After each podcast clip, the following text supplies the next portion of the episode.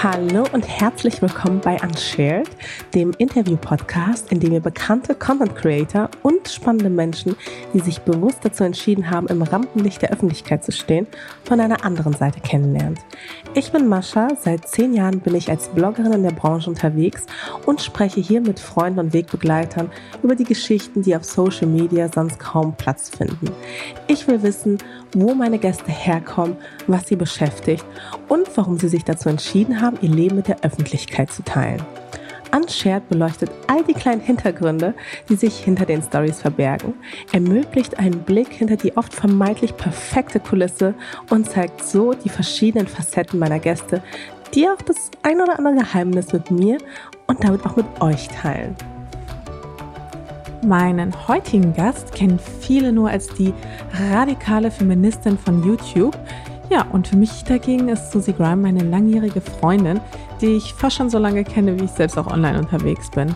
Ja, und deswegen hat das Gespräch auch einen besonders persönlichen Charakter, bei dem Susi auch in, ja, ich würde sagen, gewohnter Manier offen über Themen spricht, wie es die meisten maximal mit einer guten Freundin tun würden.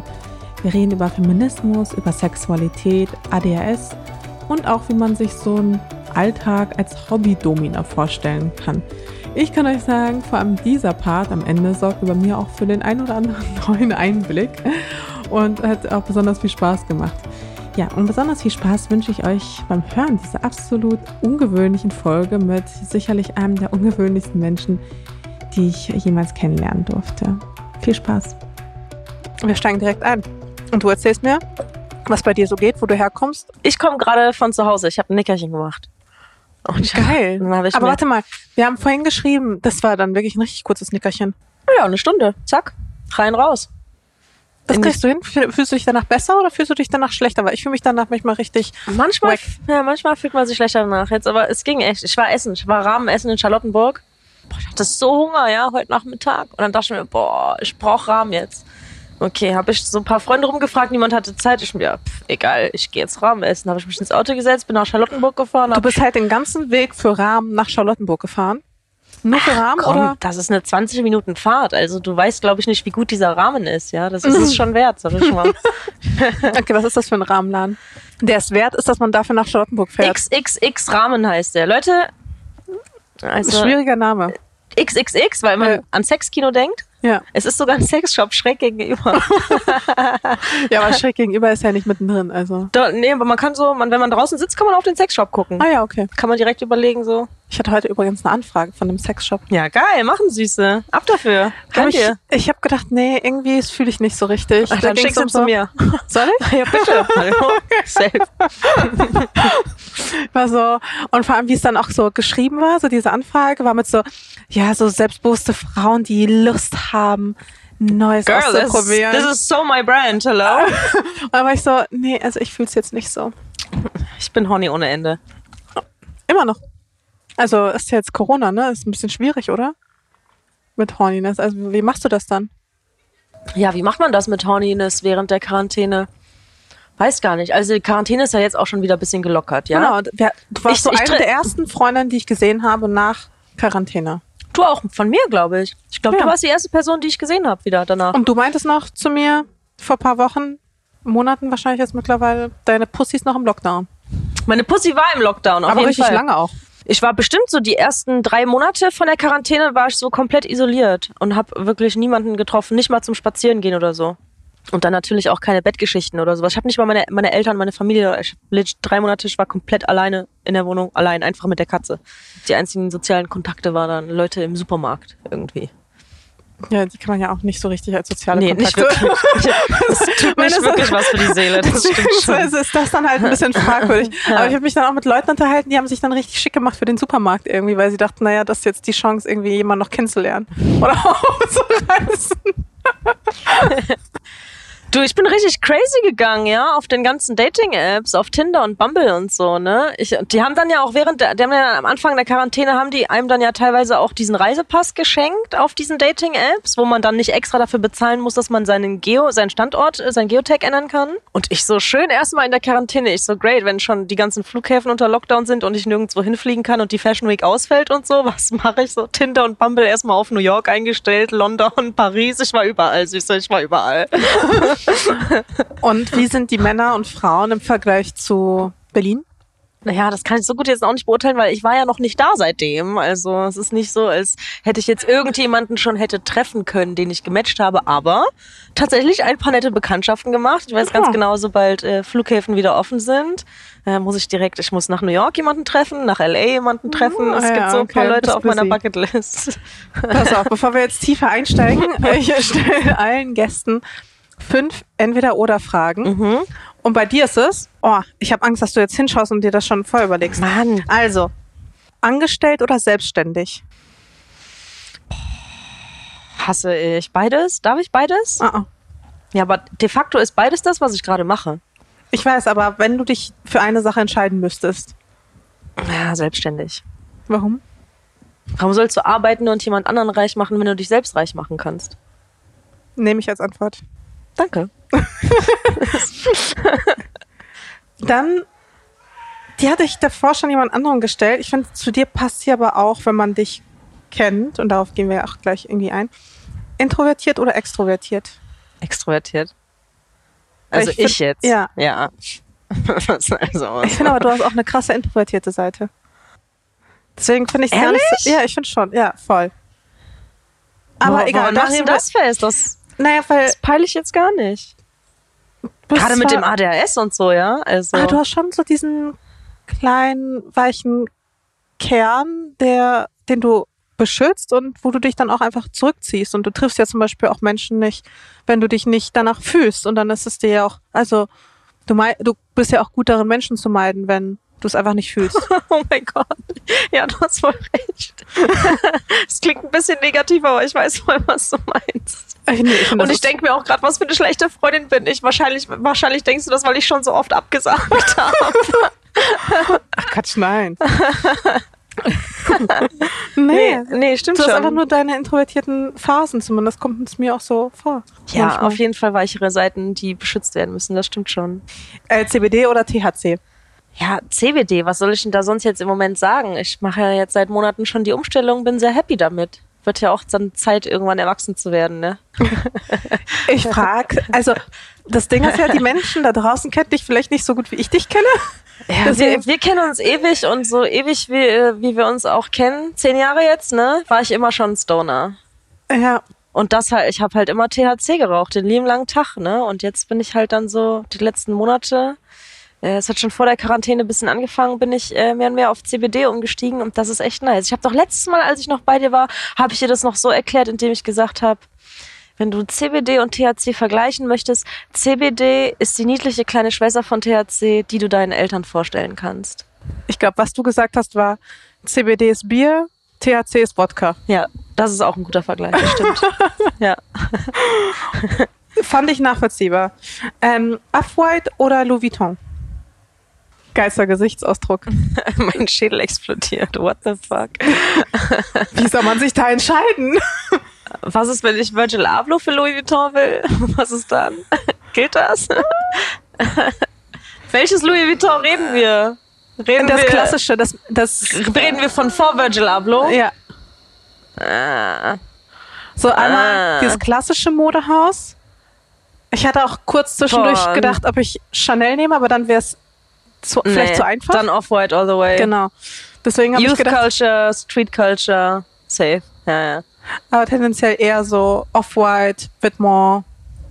Voll alter Vêtement. Pff, Das, das war, also das war unvorstellbar, ne? Als die rauskam, die erste Kollektion, das war so mindblowing für mich. Also, das, also das, da habe ich dann so an mein jüngeres Ich gedacht, so damals äh, äh, im Modejournalismusstudium, als wir dann so äh, Kollektionstexte geschrieben haben und so. Also die Labels, die es damals gab, da also sowas wie Vetements, das war also die Art und Weise, wie die einfach popkulturelle Referenzen einfach äh, total auf den Kopf stellen und auch äh, Jugendkultur integrieren und so. Ähm, das sind irgendwie Luxus-Meme-Klamotten, so teilweise. Ja, richtig ironisch einfach. So, So, wenn man High also- Fashion nicht ernst nimmt, sondern ironisch nimmt, dann irgendeinen Scheiß zusammen fabriziert Ja, Popkultur halt so. und dann sagt, ja. das verkaufe ich für das Doppelte. Ja, so und das gab's halt damals nicht. Ich schwöre, wenn es das damals schon gegeben hätte, ich wäre so ausgerastet. Das ist so halt alles, was ich mir jemals gewünscht habe, was es geben kann, so, weißt du? Nee.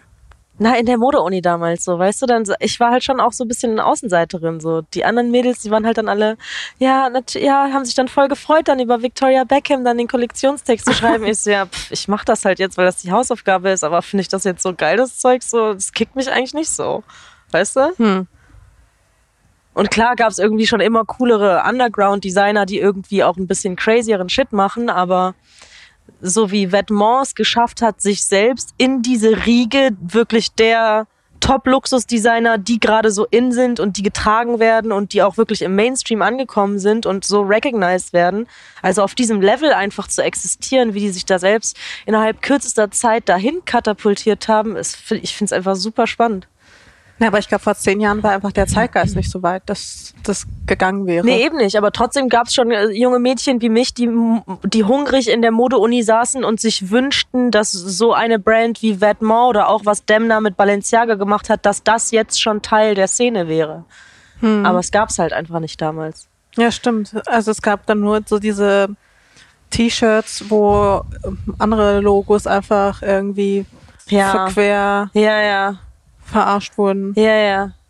Aber es war das höchste der Gefühle. Und das, waren, das war ja dann auch meistens nicht von den Designern selbst. Nee, nee, natürlich nicht. Nicht, dass, also die haben sich nicht selbst durch den Kakao gezogen und so und einen Joke auf eigene Kosten gemacht oder Nee. sowas. W aber würden sie ja auch die meisten bis heute nicht machen. Aber egal. Ähm, nächste Frage. Instagram oder YouTube? Instagram. Okay, das ging schnell. Eindeutige Antwort. Fühlst du YouTube nicht mehr? Äh, doch, äh, also die Plattform als solche habe ich noch nie so krass gefühlt, glaube ich. Da geht's echt tatsächlich mehr um Video als Medium in dem Sinne. Also es ist einfach so, dass YouTube halt einfach die größte Plattform ist für Videocontent. Das ist halt einfach so. Ne? Es gibt noch so ein paar andere, es gibt irgendwie äh, Vimeo und so, aber ist halt irgendwie so, dass YouTube die ersten waren, die irgendwie ihren, ihren Fuß in der Tür hatten und demnach auch irgendwie gewachsen sind. Ähm, das ist einfach nur mal die Nummer eins Plattform, aber wo, wo ich herkomme, wird immer Instagram sein. Ich glaube, also ich hab, ich war auf Instagram so 2012. Ich glaube, so Bonnie Strange und ich waren li literally die einzigen Tussis aus ganz Deutschland, die auf Instagram waren, Dicker. Ich, ich schwör's dir, das waren crazy times, Mann. Du, ich war, glaube ich, auch schon 2012 drauf. Ja? Ja, ich war auch Early Adopter. Wie Ja, es so Mann. schön heißt.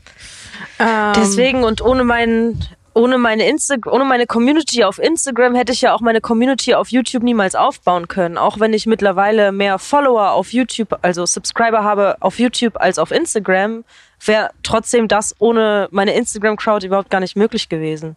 Und auch so die Community an sich, also gerade auch mit den politischen Inhalten, die ich letzten Jahre gema gemacht habe und so, ja, also man muss auch noch mal die Plattform als solche anschauen. Also wenn es um Hate Speech geht, also Hate Speech beziehungsweise wie viel ähm, Community Management auf den Plattformen betrieben wird und wie, wie sehr sowas auch rausgefiltert wird von Moderatoren und so, da sind die Social, verschiedenen Social Media Plattformen nochmal sehr, sehr unterschiedlich. Also ich würde YouTube da tatsächlich eher so vergleichsweise auf ein Level mit Twitter stellen, wo es kaum kaum Moderation bis irgendwie Zensur von Hate Speech gibt, sondern du eigentlich relativ wie im wilden Westen eigentlich noch äh, gut da einfach wegkommentieren kannst, was dir gerade so in den Sinn kommt. Plattformen wie Facebook und Instagram waren da schon einige Jahre früher viel stärker dabei, die Community Guidelines auch wirklich von Moderatoren durchsetzen zu lassen und waren mehr dahinter, wirklich na, die Community einfach accountable zu halten, dass die innerhalb dieser Guidelines einfach sich bewegen. Und Twitter und YouTube sind da zwar in den letzten Jahren, haben die da auch ein bisschen nachgezogen, aber für mich gefühlt als Content Creator ist es noch immer so, dass ich mich auf einer Plattform wie Instagram einfach viel, viel sicherer fühlen kann, Dinge zu posten, weil ich ganz genau weiß, dass ich dort nicht so einem massiven Harassment ausgesetzt werden werde, wie wenn ich, die, wenn ich dieselben Inhalte auf Twitter gepostet hätte. Das ist komisch, weil ich empfinde eigentlich Twitter eher als so eine Plattform, die super viel filtert. Also wie viele Menschen, denen ich folge, dann immer irgendwie für 24 Stunden offline sind, weil irgendwelche Rechten, die dann halt irgendwie melden oder sowas und Twitter, die halt ohne Grund Ja, irgendwie so für viel dazu. 24 Stunden runternimmt, finde ich halt auch. So viel dazu. Rechte oder Neurechte haben halt Macht auf so einer Plattform wie Twitter. ja, aber das, Das, kann, das steht ja auf, dem entgegen. das kannst du aber auf Instagram auf die, auf die Art und Weise nicht beobachten. Da stecke ich auch nicht so drin in der politischen Szene von Instagram, aber bei Twitter ist es halt schon so, dass da viel wegmoderiert wird. Darum ging es ja gerade. Und es wird ja insofern viel wegmoderiert, wenn viele Leute irgendwas melden. Und ich finde, bei Facebook ist es zum Beispiel andersrum, dass wenn viele Leute irgendwas melden, dann bleibt es halt trotzdem häufig einfach noch weiter vorhanden. Okay, ich bin jetzt ehrlich gesagt seit einigen Jahren schon nicht mehr auf Facebook aktiv. Deswegen kann ich das da nicht so gut beurteilen, wie es auf Facebook ist im Moment. Aber der Vergleich Instagram, Twitter zum Beispiel, ich fühle mich auf Instagram einfach sehr viel sicherer. Ja, Instagram ist ja auch ein bisschen so mehr so freundlicher und generell so vom Plattform Vibe, insgesamt. Ja, ja. vom Vibe her einfach Ja, weniger so kontrovers. Ah, So, das waren die fünf Fragen. Wir sind durch. Nein. okay, sorry. Zehn Jahre sind es jetzt, die wir uns kennen. ja. Ich habe jetzt nicht genau nachgezählt, aber ich kann mich auf jeden Fall an das erste Mal erinnern, als wir uns kennengelernt haben. Da waren wir doch irgendwie mit ähm, damals noch meiner Freundin Valentina Belezza unterwegs. Sie uns, ja, sie hat uns damals bekannt gemacht. Damals haben wir beide noch in Köln gewohnt. Du warst Mode, ähm, Journalismus. Modejournalismus-Studentin. Da schon, ja. Du hast Wir haben, uns nicht, wir haben uns nicht einen Ticken vorher schon kennengelernt, als ich noch an der anderen Uni war. Ach so, an welcher Uni warst du denn vorher? Ich habe vorher drei Semester an der Uni zu Köln gemacht. Deutsche Sprache, Literatur und Philosophie. Nee, ich glaube, da haben wir uns noch nicht Ja, kennengelernt. dann muss es ja genau danach gewesen sein. Mhm. Ja, direkt danach. Und ich weiß noch, du hast dich nicht so wohl gefühlt damals. War An der Uni? Mhm. Ja, ich war einfach ein Außenseiter, ne? Das ist aber auch einfach same old story. Story of my life. Außenseiter sein. Voll. Woran liegt das? Bestimmt auch am ADHS. Wann wurde das bei dir eigentlich diagnostiziert? Mit 25 erst. Echt? Ja, Aber du hast doch damals das schon gesagt. Girl, ich hatte die Vermutung schon bestimmt seit 15 Jahren oder so. Ja, ja. Ach so, das war gar nicht diagnostiziert. Na, na. Und du, weil, als wir uns kennengelernt haben, warst du direkt so, ja, ich bin so ein bisschen hibbelig. Ja, Also- siehst du, self-aware at least so. Und ich war so, bisschen ist gut. nee, zehn Jahre ist es her. Und dann ähm, haben wir beide noch in Köln gewohnt. Dann bin ich irgendwann weggezogen. Dann bist du auch irgendwann nach Berlin gezogen. Da habe ich dir noch beim Umzug geholfen. Und du wirst auf jeden Fall der Gast. Deswegen weiß ich noch nicht, jetzt bei dem Podcast, es ist halt so schwierig, finde ich, ein Interview zu führen mit Menschen, die man eigentlich auch so gut kennt und auch so lange kennt. Weißt du, was ich meine? Ah. Es fällt mir total schwer, dich von außen zu betrachten. Ah, mhm. Und dann auch so, so Fragen zu finden im Grunde, weil ich ja so viel über dich weiß.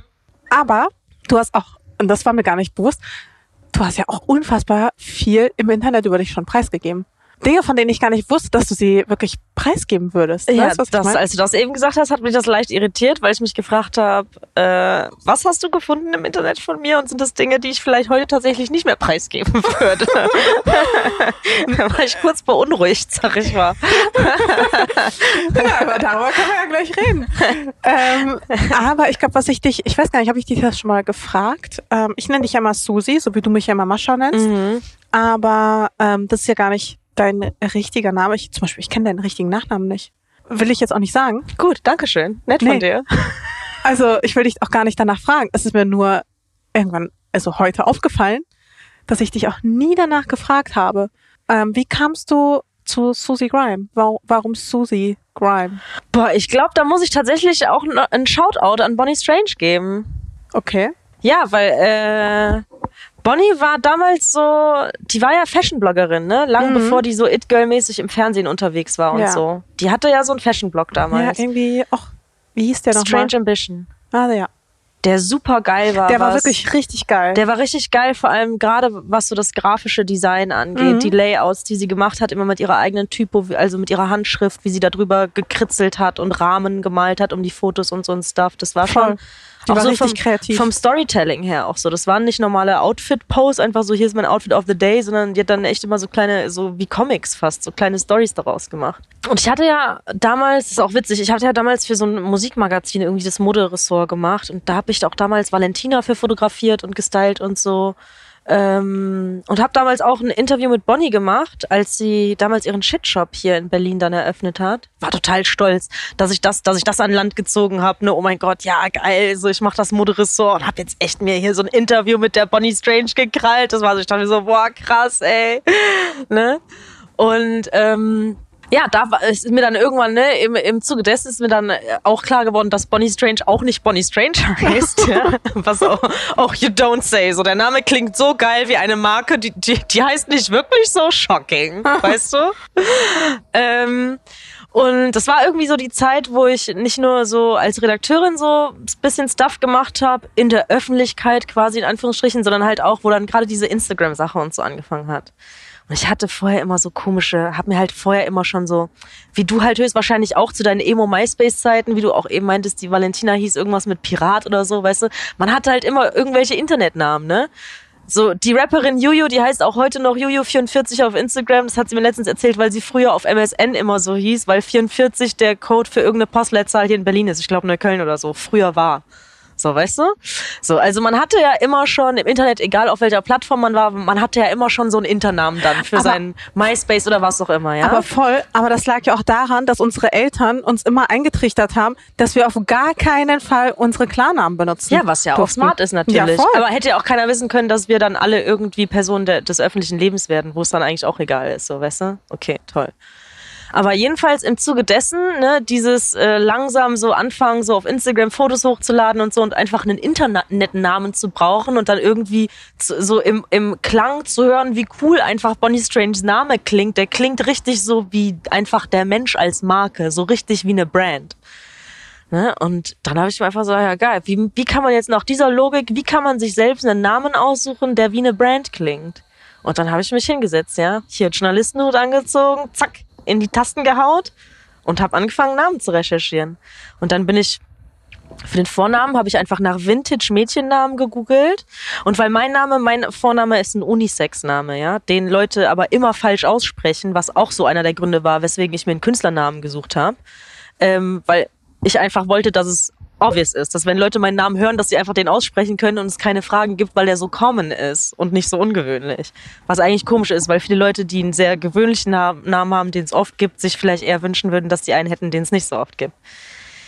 Ja, dann habe ich so gegoogelt nach Vintage-Mädchennamen und irgendwie fand Susi halt einfach mega cute. ja, literally einfach nur cute, der Name. Susi, wie cute ist das bitte? So, der ist so obvious, jeder kennt den Namen Susi, aber so irgendwie heißen dann auch wenige Leute so, weil der dann doch schon so alt ist, der Name. Und dann habe ich gedacht, okay, was machen wir denn jetzt mit dem Nachnamen? Das muss natürlich irgendwie geil zusammenklingen, aber bestenfalls muss es natürlich inhaltlich noch was über mich als Person oder über meinen Charakter aussagen. Und ich bin ja Sternzeichen Zwilling und ich bin ja wirklich ein Mensch voller Kontraste. Also auch völlig unabhängig von meinem Sternzeichen, aber das unterstreicht es nochmal so ein bisschen, ja. Ich bin ja wirklich ein Mensch voller Kontraste. Bei mir, deswegen sind auch diese Entweder-Oder-Fragen sind für mich voll schwierig, weil ich will immer beides. Weil ich verstehe gar nicht, warum man sich im Leben für eine Sache entscheiden sollte. Kontraste sind großartig. Da dachte ich mir, hm, was kann man denn zu dem Süßen dazu tun, zu der süßen Zusee? Dann irgendwann habe ich angefangen, einfach nach Nomen zu suchen auf Englisch, irgendwie nach Worten wie Dreck und Schmutz und so gesucht. Und bei Schmutz bin ich dann hängen geblieben, dachte mir Grime, was witzigerweise mittlerweile auch ein Musikgenre ist, das ich total feiere, was aber damals noch überhaupt gar nicht auf meinem Radar war. Leute fragen mich manchmal, hat Grime, ist das, weil du gerne Grime-Musik hörst? Ich, ich höre das schon gerne, aber das hat irgendwie gar, eigentlich gar nichts miteinander zu tun. Da dachte ich mir, Mensch, das passt einfach irgendwie. Es klingt einfach gut, ja. Susie Grime, das Süße und das Schmutzige. Und ich finde auch die deutsche Übersetzung also sehr wichtig, also äh, sehr witzig. Äh, Susi Schmutz. Ich finde das einfach Susi Grime, Susi Schmutz. Ich kann damit influenzen, kann aber auch, wenn das nicht klappt, kann ich auch Rapperin oder Pornodarstellerin werden. Weißt du, es funktioniert einfach. Ja, beide Bereiche sind ja jetzt auch nicht so weit weg. also weder das eine noch das andere. Weil du es gerade angesprochen hast, normalerweise mache ich das ein bisschen später, aber das habe ich mit fast allen Gästen jetzt gemacht. Ähm, das Thema Sternzeichen. As we both know, bist du, und wie du es auch schon vorhin erwähnt hast, bist du ja Zwilling. Mhm. Und ich lese dir jetzt ein paar Sachen vor, die Zwillingen zugeschrieben werden. Und du sagst, passt das zu dir oder passt das nicht? Ja. Ich finde das mal ganz praktisch, ehrlich gesagt, weil ich habe dann da so das Gefühl, ich kann so, weiß ich nicht, Adjektive in den Raum schmeißen, mhm. die jetzt nicht so vollkommen weiß ich nicht, weit hergeholt sind, sondern die ja schon theoretisch eventuell was mit der Person zu tun haben, eventuell aber eben auch nicht, weißt du? Also, und man bekommt, finde ich, immer mal ein ganz gutes Bild ähm, dafür, auch wenn ich, zumindest bei dir habe ich das Gefühl, ich kann so ziemlich alles selbst beantworten. Aber ich lass, ich äh, bin mal gespannt, wie, was du dazu sagst. Also, bist du anpassungsfähig? Also ich glaube, viele Leute, die mich kennen, würden mich als relativ unflexibel einordnen. Warum zwinkerst du da so komisch? Ist es auch deine Antwort? Äh, Ich halte mich ja immer für total flexibel und spontan und so, ne? Aber vermutlich bin ich. Aber ich finde, anpassungsfähig ist, da steckt ja das Wort anpassen drin und ich Ja, finde, ich kann du mich nicht passt anpassen. dich nichts an. Ich passe mich nichts an, oh mein Gott, was für recht. Shit. Also bisher Ja, da müsst der ihr, Inbegriff von unangepasst. das ist mega cute. Aber auch ein bisschen sad, the story of my life. Es wäre einfacher das Leben manchmal, wenn Du man so, einfach. oh, ich bin Außenseiter. ja, aber halt nicht absichtlich. Das ja, ist, weißt aber du, was obviously bist du nicht so richtig anpassungsfähig. Ja, Komm, nee. das streichen wir raus, weil das bist du einfach nicht. Ja, okay. Akzeptier's. Okay. Das nächste, das nächste Wort finde ich ein bisschen merkwürdig, aber es stand da so. Betriebsam. Betriebs, ich verstehe das Wort nicht. Ich glaube, dass du im Betrieb bist, also dass du die ganze Zeit irgendwas unternimmst.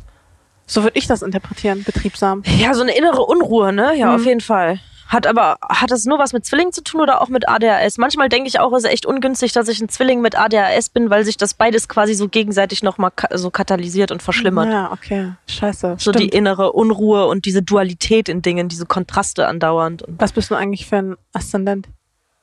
Äh, Löwe und Wassermann. Löwe, was, äh, Löwe Aszendent? Ja. Ah, bin ich auch. Ähm, beeinflussbar. Ja, I guess not. Du merkst, das sieht nicht gerade gut aus mit deinen, mit den Zwillingseigenschaften und dir bisher. Wäre es eigentlich eine Ja gewesen? Nee, ich finde auch nicht, dass du beeinflussbar bist. So, Ich glaube, bei Zwillinge, ich glaube, so man denkt, so, okay, Zwillinge, weil sie sich vielleicht so wenig entscheiden können, sind sie vielleicht Ja, ich bin so, ich bin so indecisive, Alter.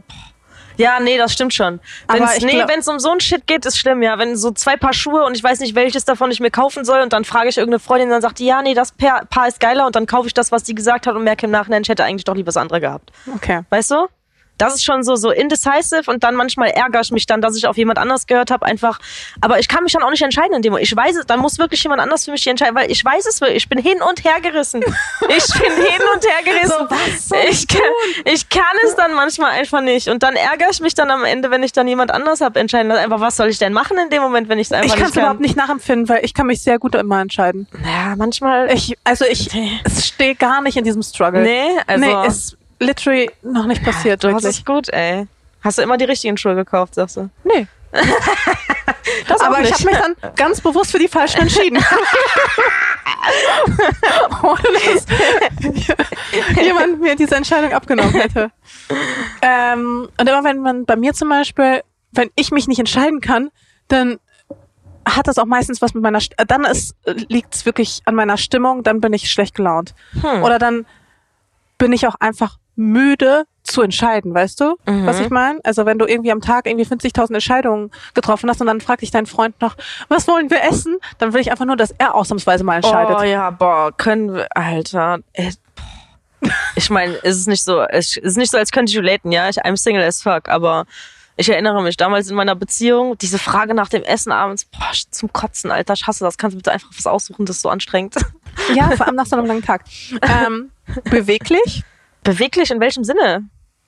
Es ist so vage. Ich check nicht, worauf hier eingegangen wird. Okay, also einmal beweglich vielleicht Du meinst so? im sportlichen Sinne? Ich bin ein bisschen flexibel, würde ich schon sagen. Ja, du bist schon flexibel.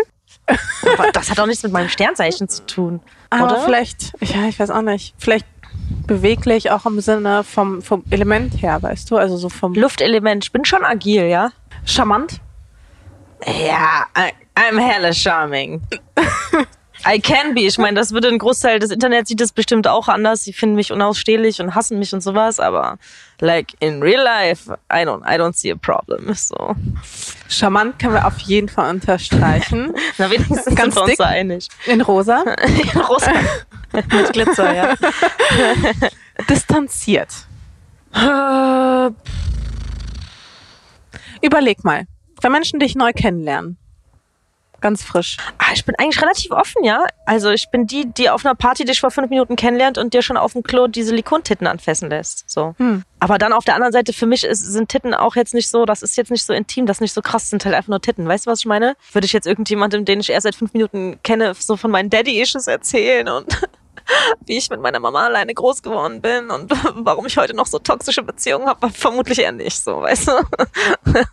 Aber ich empfinde dich jetzt auch nicht als distanziert. Nicht wirklich.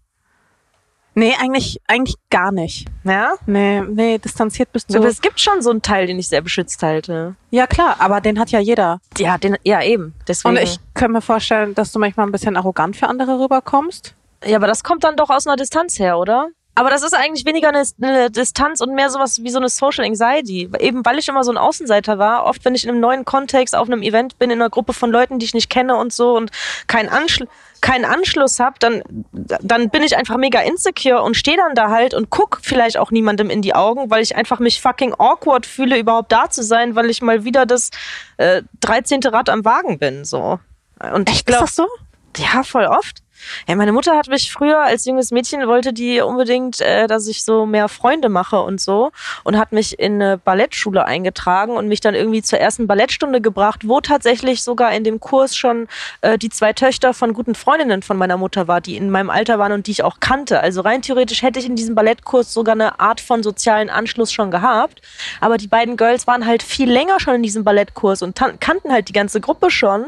Und deswegen habe ich mich trotzdem total awkward als Außenseiterin gefühlt und habe dann echt dann die erste Stunde, wo meine Mutter mich dahin gebracht hat, habe dann so lange geheult und auf den Boden geschrien, bis meine Mutter mich an meinem Tütü wieder da rausgezogen hat.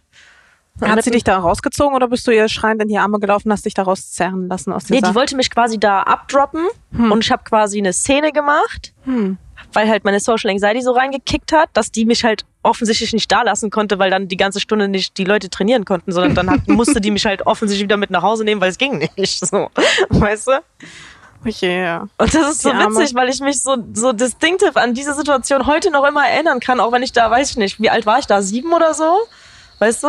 Und ich erinnere mich heute noch so krass daran, weil das exakt ist, wie ich mich fühle, wenn ich auf irgendeinem Fashion Week Event bin von einer Brand, wo ich die Leute noch nicht kenne, mit Influencern, die ich noch nicht kenne oder so. Es ist exakt gleiche Gefühl. Ich bin wieder das siebenjährige Mädchen im Tütü, das überhaupt nicht weiß, wo es sich selbst in diesem Kontext einzuordnen hat und am liebsten im Erdboden versinken möchte. Und ich glaube, das sind dann so Situationen, wo ich dann vielleicht arrogant wirke auf Leute, weil ich die nicht mal in die Augen schaue oder so, weil ich einfach meinen Anschluss irgendwie nicht so richtig finde. Also gehst du quasi nur mit Freunden zu Events? Also Menschen, die du bereits kennst. Also gehst du dann überhaupt noch alleine zu Events, wenn das so negative Gefühle bei Also dir auslöst? mittlerweile, ich meine, man wird ja auch älter und man trainiert sich so ein Shit ja auch an. Gerade auch, wenn man ja in der Industry arbeitet, wie wir beide, dann ist das ja auch irgendwie eine Sache, die du machen musst. Du kannst ja nicht jedes Mal deinen Freund dabei haben, wenn du zu den Press Days gehst und zu einer PR-Agentur gehst, wo du noch niemanden kennst. Ist, du kannst ja nicht immer, ne, also weder als Blogger noch irgendwie als selbstständige Person insgesamt. Du musst dann halt, also das gehört halt mit zur Arbeit, dass du an Orte gehen musst, wo du noch nicht warst und Leute treffen musst, die du noch nicht kennst. Das ist, das gehört irgendwie dazu. Das heißt, das war definitiv auch was, was ich mir in den letzten Jahren in Berlin ähm, oder so insgesamt in meinen Twenties halt auch einfach sehr ungemütlicherweise halt antrainieren musste. Ungemütlicherweise. ja, also das siebenjährige Mädchen im Tütü, ja, ich mache das nicht gerne, aber es muss halt leider gemacht Aber werden. ich kenne auch wenig Menschen, die das so richtig von von Grund auf gerne machen, dass sie gerne in so eine Gruppe von Menschen reingehen, wo sie niemanden kennen. Ich würde behaupten, Caro Dauer slate den Shit. Dieser Networking-Part, dieser an, an Orte gehen, in neue Szenario, neue Szenario, neue Leute treffen, äh, mit Brands in Kontakt kommen, so ein Stuff. Ich würde behaupten, das ist was, was Caro Dauer hat diesen Shit gemeistert. Ich glaube, das ist essentiell auch Teil davon, warum sie so groß geworden ist, wie sie groß geworden ist, weil sie unfassbar talentiert einfach in diesem Networking-Teil ist. Ne, wo Leute wie ich einfach ihre fucking Hosen voll haben. Ja, möglich. Ähm, dann haben wir Fröhlich. Ja, schon. Aber halt auch tief traurig. So. Alter, ich bin halt Zwilling. Das ist halt jetzt so unfair, dass ich jetzt so, weißt du, eine Ja- oder Nein-Frage ist nichts anderes als eine Entweder-Oder-Frage. Wenn du mich jetzt fragst, fröhlich Ja oder Nein, ja, like, bei Zeiten auf jeden Fall, aber other times I'm fucking depressed. So, weißt du, was ich meine? Also, Aber mehr, mehr fröhlich oder mehr depressed? Wenn man sagen müsste, okay, das im eine, Leben? Ja, so 51% das und 49% das. It's 50-50. Ganz ehrlich, ich bin, äh, also zu dieser Fröhlich-Frage, ich, bei mir ist es, ich sehe es eher anders. Ich bin froh, wenn ich nicht traurig bin. So rum ist es eher bei mir. Das ist dann für mich eigentlich fast schon ein Grund, fröhlich zu sein, wenn ich mal nicht depressiv bin. Dann denke ich mir so, wow, geil, girl, you're not feeling any pain, you're not feeling numb. It's fine, it's fine, you're alive. Okay. It is what it is. It is what it It is. is what it is. Ähm, kann ich auch tatsächlich zu raten, aber da kommen wir vielleicht auch gleich einfach nochmal zu. Ähm, freundlich? Doch, freundlich bist du. ja, ich kann, Eigentlich schon. ja, ich bin schon freundlich. Ich kann auch ein Arschloch sein, klar, aber. Ja, aber es ist selten. Also ich habe dich noch nicht als Arschloch erlebt. Ja, aber du warst ja auch nie ein Arschloch zu mir, also. Ja gut, aber es ist ja auch logisch, dass man gemein ist zu Menschen, die wiederum gemein sind zu einem.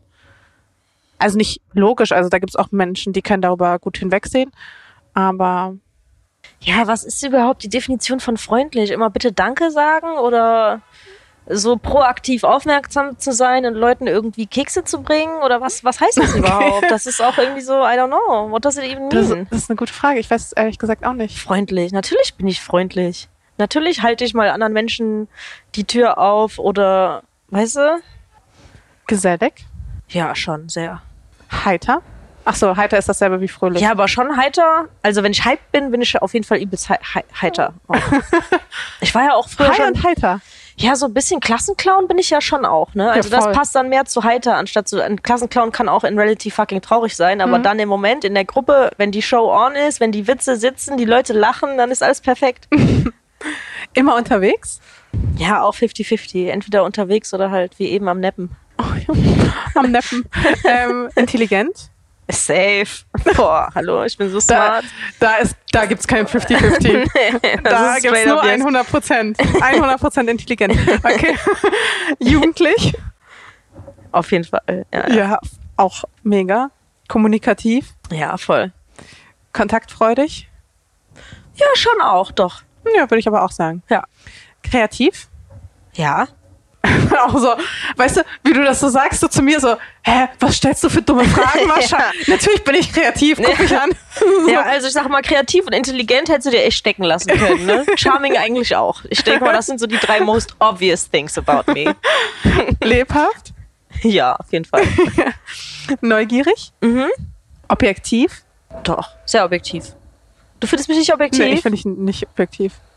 Wieso nicht?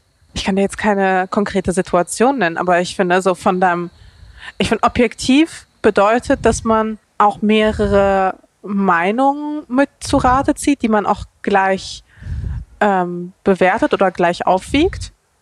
Und ich finde, das machst du selten. Was natürlich ein Todesurteil ist, weil ich bin gelernte Journalistin. Du weißt schon, dass Objektivität die, der Kern unserer Arbeit ist. Also gerade verschiedene Perspektiven. Ja, aber ich finde, Aber- also bei einem Journalisten ist es ja auch häufig so, dass, oder bei vielen Journalisten, wobei eigentlich auch, nein, also du bringst auch immer so deine eigenen Werte mit rein, auch in deine journalistische Arbeit. Sie ist ja schon auch stark geprägt von deinen Überzeugungen.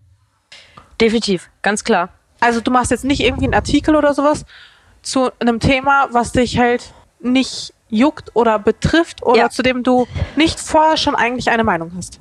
Das stimmt. Äh, meine Inhalte sind natürlich irgendwie persönlich motiviert. Das auf jeden Fall. Aber nichtsdestotrotz ist dann zum Beispiel in einem journalistischen Kontext zum Beispiel die Arbeit mit Funk, wo ich für ein Jahr lang bei Jäger und Sammler so ein, Mo- so ein Format mitmoderiert habe, ist das natürlich auch eine Zusammenarbeit von einem kompletten redaktionellen Team, das dann solche ähm, Themen aufbereitet. Ähm, und selbst wenn man da so ein feministisches äh, Hit-Piece irgendwie macht, ist das ist die R Richtung natürlich irgendwie schon vorgegeben, aber auf dem Weg dahin holt man sich natürlich noch unterschiedliche Meinungen ein und so. Ja, und aber dann eher, um die eigene Meinung auch noch ein bisschen zu untermauern.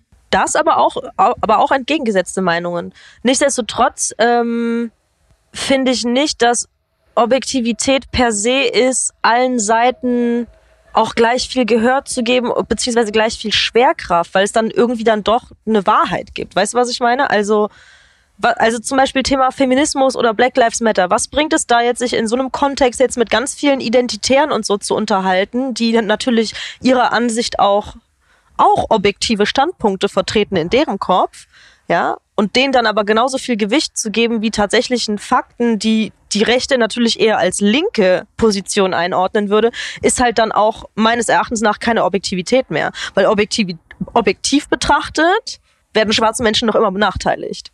Das, kann, das kannst du nicht wegargumentieren. Also da kann, äh, weißt du, da können die Identitären so viele objektive Argumente äh, geben, wie sie also wollen. Das ist einfach du kannst gerne denen teilweise Gehör geben dann und auch mal die mal was sagen lassen dazu, aber am Ende des Tages ist es dann objektiv betrachtet, fände ich es falsch, sowas dann genau so viel Gewichtung zu geben wie einfach der, der Gegenseite. Also ich verstehe voll, was Weißt du du, was meinst. ich meine? Ich verstehe voll, was du meinst.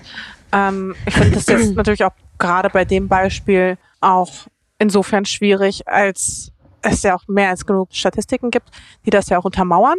Aber Das ist beim Feminismus genauso, ne? Und dann kommen die Leute halt mit so einem Shit wie mit dem bereinigten Gender Pay Gap. So dicker, wofür musst du überhaupt irgendeine Statistik bereinigen? In welche, in welchem anderen wissenschaftlichen Diskurs werden, werden so, so Zahlen, Befunde, Recherche versucht nochmal wegzurecherchieren und nochmal mit einer anderen Zauberzahl nochmal, weißt du? Also, nee, ich bin da ja voll auf deiner Seite. Versteh, versteh mich nicht falsch. Ich mich jetzt beispielsweise auch nicht als objektiv wirklich betrachten, weil ich bin insofern subjektiv, als dass ich, ähm, wenn ich über etwas spreche oder wenn ich ähm, mich irgendwie ja zu etwas informiere, mir dann vielleicht auch die Gegenargumente anschaue, aber nicht meistens nicht, um mich überzeugen zu lassen, sondern einfach nur zu wissen, was könnte die Gegenseite sagen, um mich dann wiederum in meiner Position wiederum zu stärken mit meinen Argumenten, die diese Argumente wieder rausnehmen könnten. Verstehst du, was ich meine? Ich finde, also das ist jetzt vielleicht ein schlechtes Beispiel für Objektivität, aber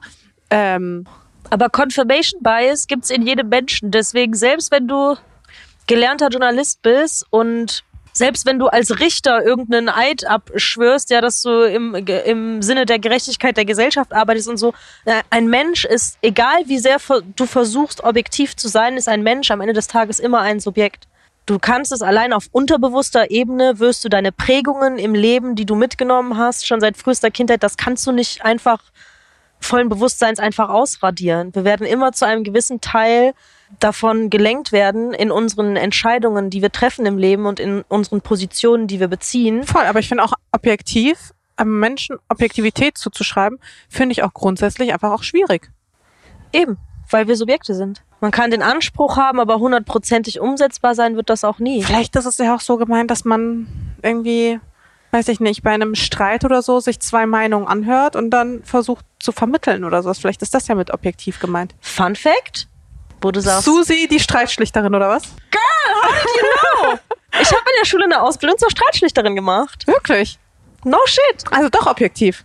Huh. Soweit es halt geht. Natürlich muss man am Ende dann auch Partei beziehen oder halt nicht und dann halt sagen, wie es ist. So, du entschuldigst dich bei dem oder so und so läuft. Offen? Ja. Doch. Ja, ich würde sagen ja auch. Sachlich? Ja, ist halt die gleiche Frage wie objektiv, ne? Also ich würde schon sagen ja, aber halt auch nur zu einem gewissen Teil, wie halt jeder Mensch. Ähm, schnell? Beides. Schnell und langsam. Beides. Wo, was ist denn der langsame Teil?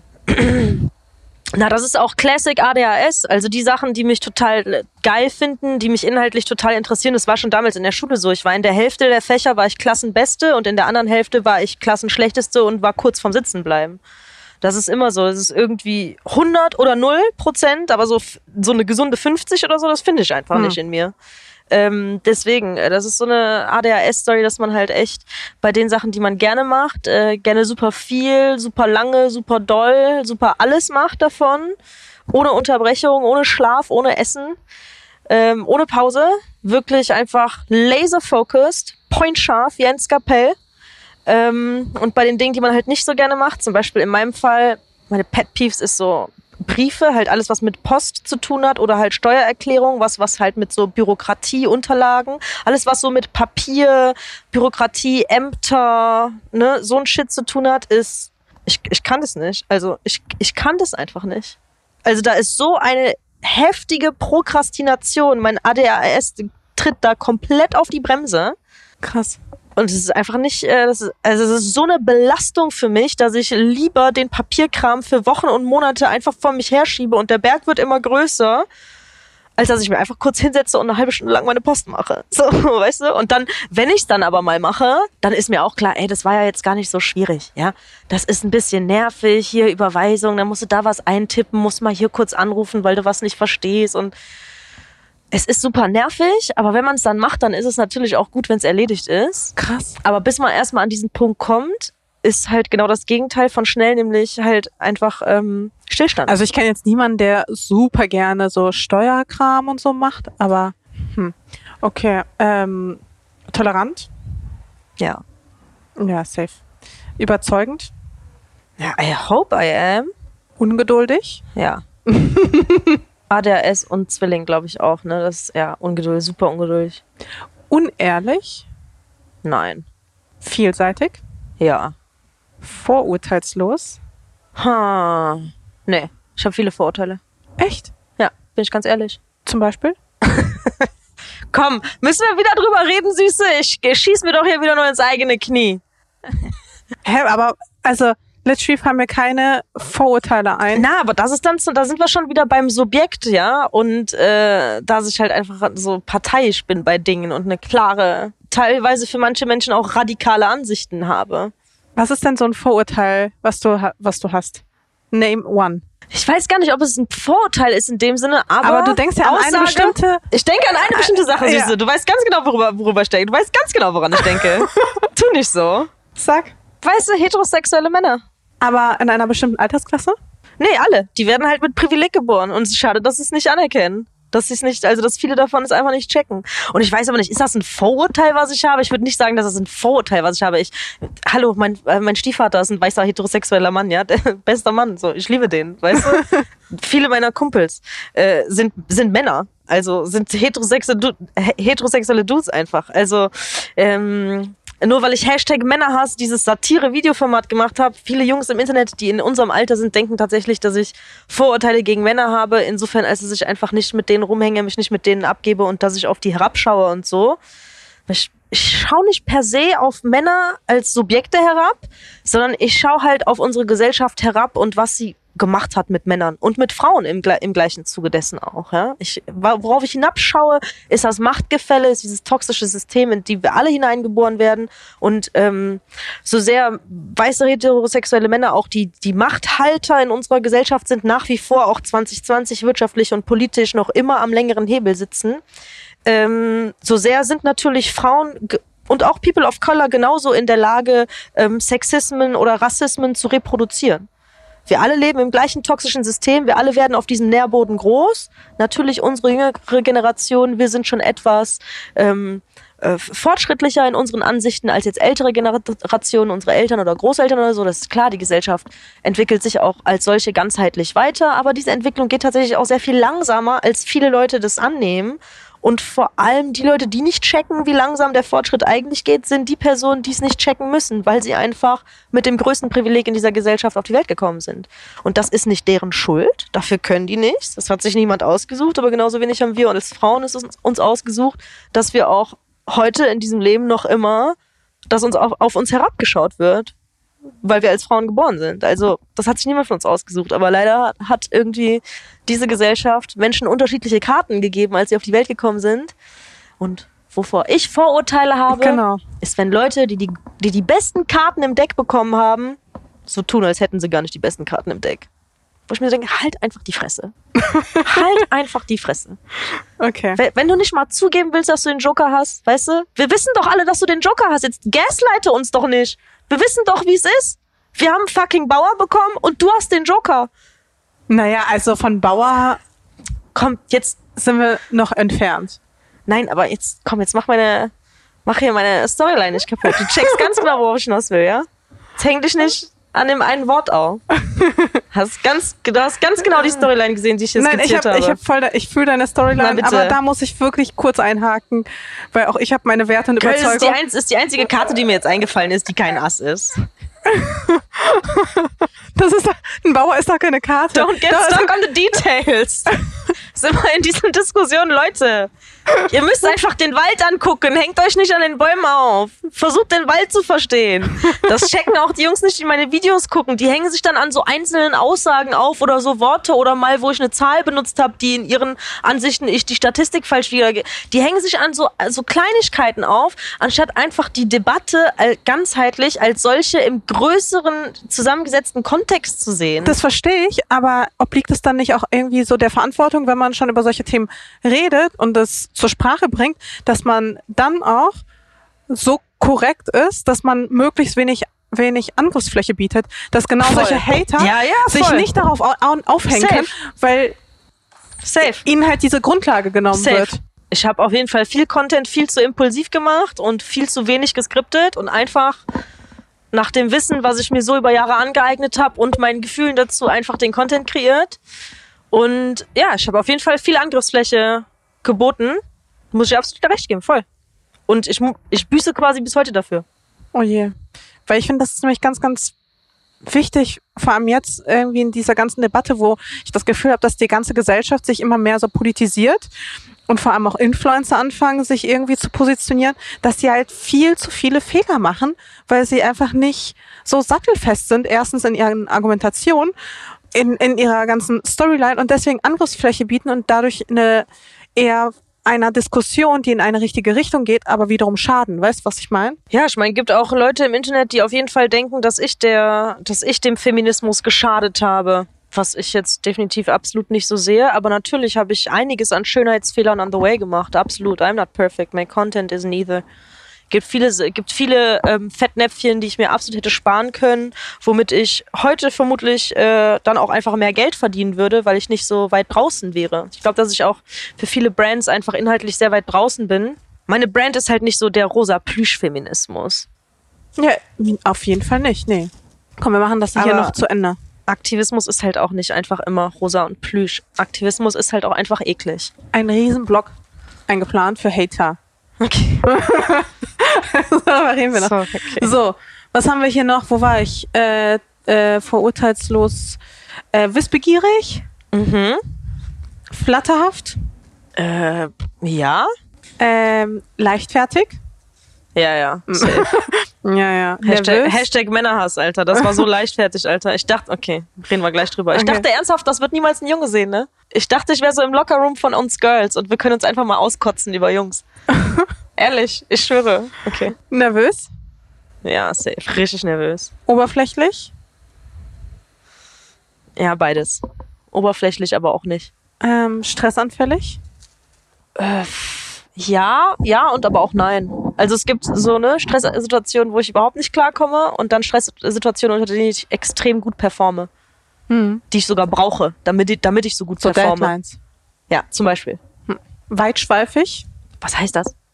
Wenn man immer so weit also, ausholt und so ein Shit. Ja, ich ja, meine, das safe, ist die oder? längste ja, ja. Zwillingssektion oder Sorry. Sternzeichen-Sektion. wir sind noch immer bei Sternzeichen. Ja, shit, Mann. Das ist immer noch irgendwie Fuck, so im sorry. ersten Fünftel oder so. Oh mein Gott. Ähm, wow. Letztes. Zerstreut. Ja, safe bin ich zerstreut, Alter. Hallo? Super.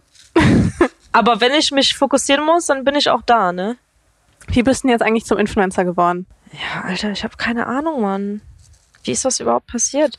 Also, wenn man es ganz genau nimmt, habe ich schon immer so. Also, wenn wir es einfach auf die Selbstdarstellung im Internet beziehen, habe ich das irgendwie immer schon gemacht. Ich hatte immer so das Gefühl, bei dir kam es so ein bisschen durch YouTube. Ja, aber das wäre halt auch alles ohne Instagram nicht passiert, ne? Also, aber ich habe immer schon irgendwie, das war auch schon vor Instagram, habe ich irgendwie, was war es denn vor Instagram? Es war StudiVZ. Aber was waren deine Motivationen, so dein erstes Video zu drehen? Da musst du doch irgendwie, du musst dir doch irgendwas gedacht haben. Ich, Boah, was war überhaupt dein erstes Video? Das habe ich gar nicht. absolut hohes Mitteilungsbedürfnis, glaube ich einfach. Und meine Mutter hat damals immer schon zu mir gesagt, als kleines Kind, dass ich irgendwas vor der Kamera machen muss, weil ich einfach so entertaining irgendwie und so, so schrill und lustig und so bin. Ja, irgendwie ich hatte einfach ein Mitteilungsbedürfnis, glaube ich.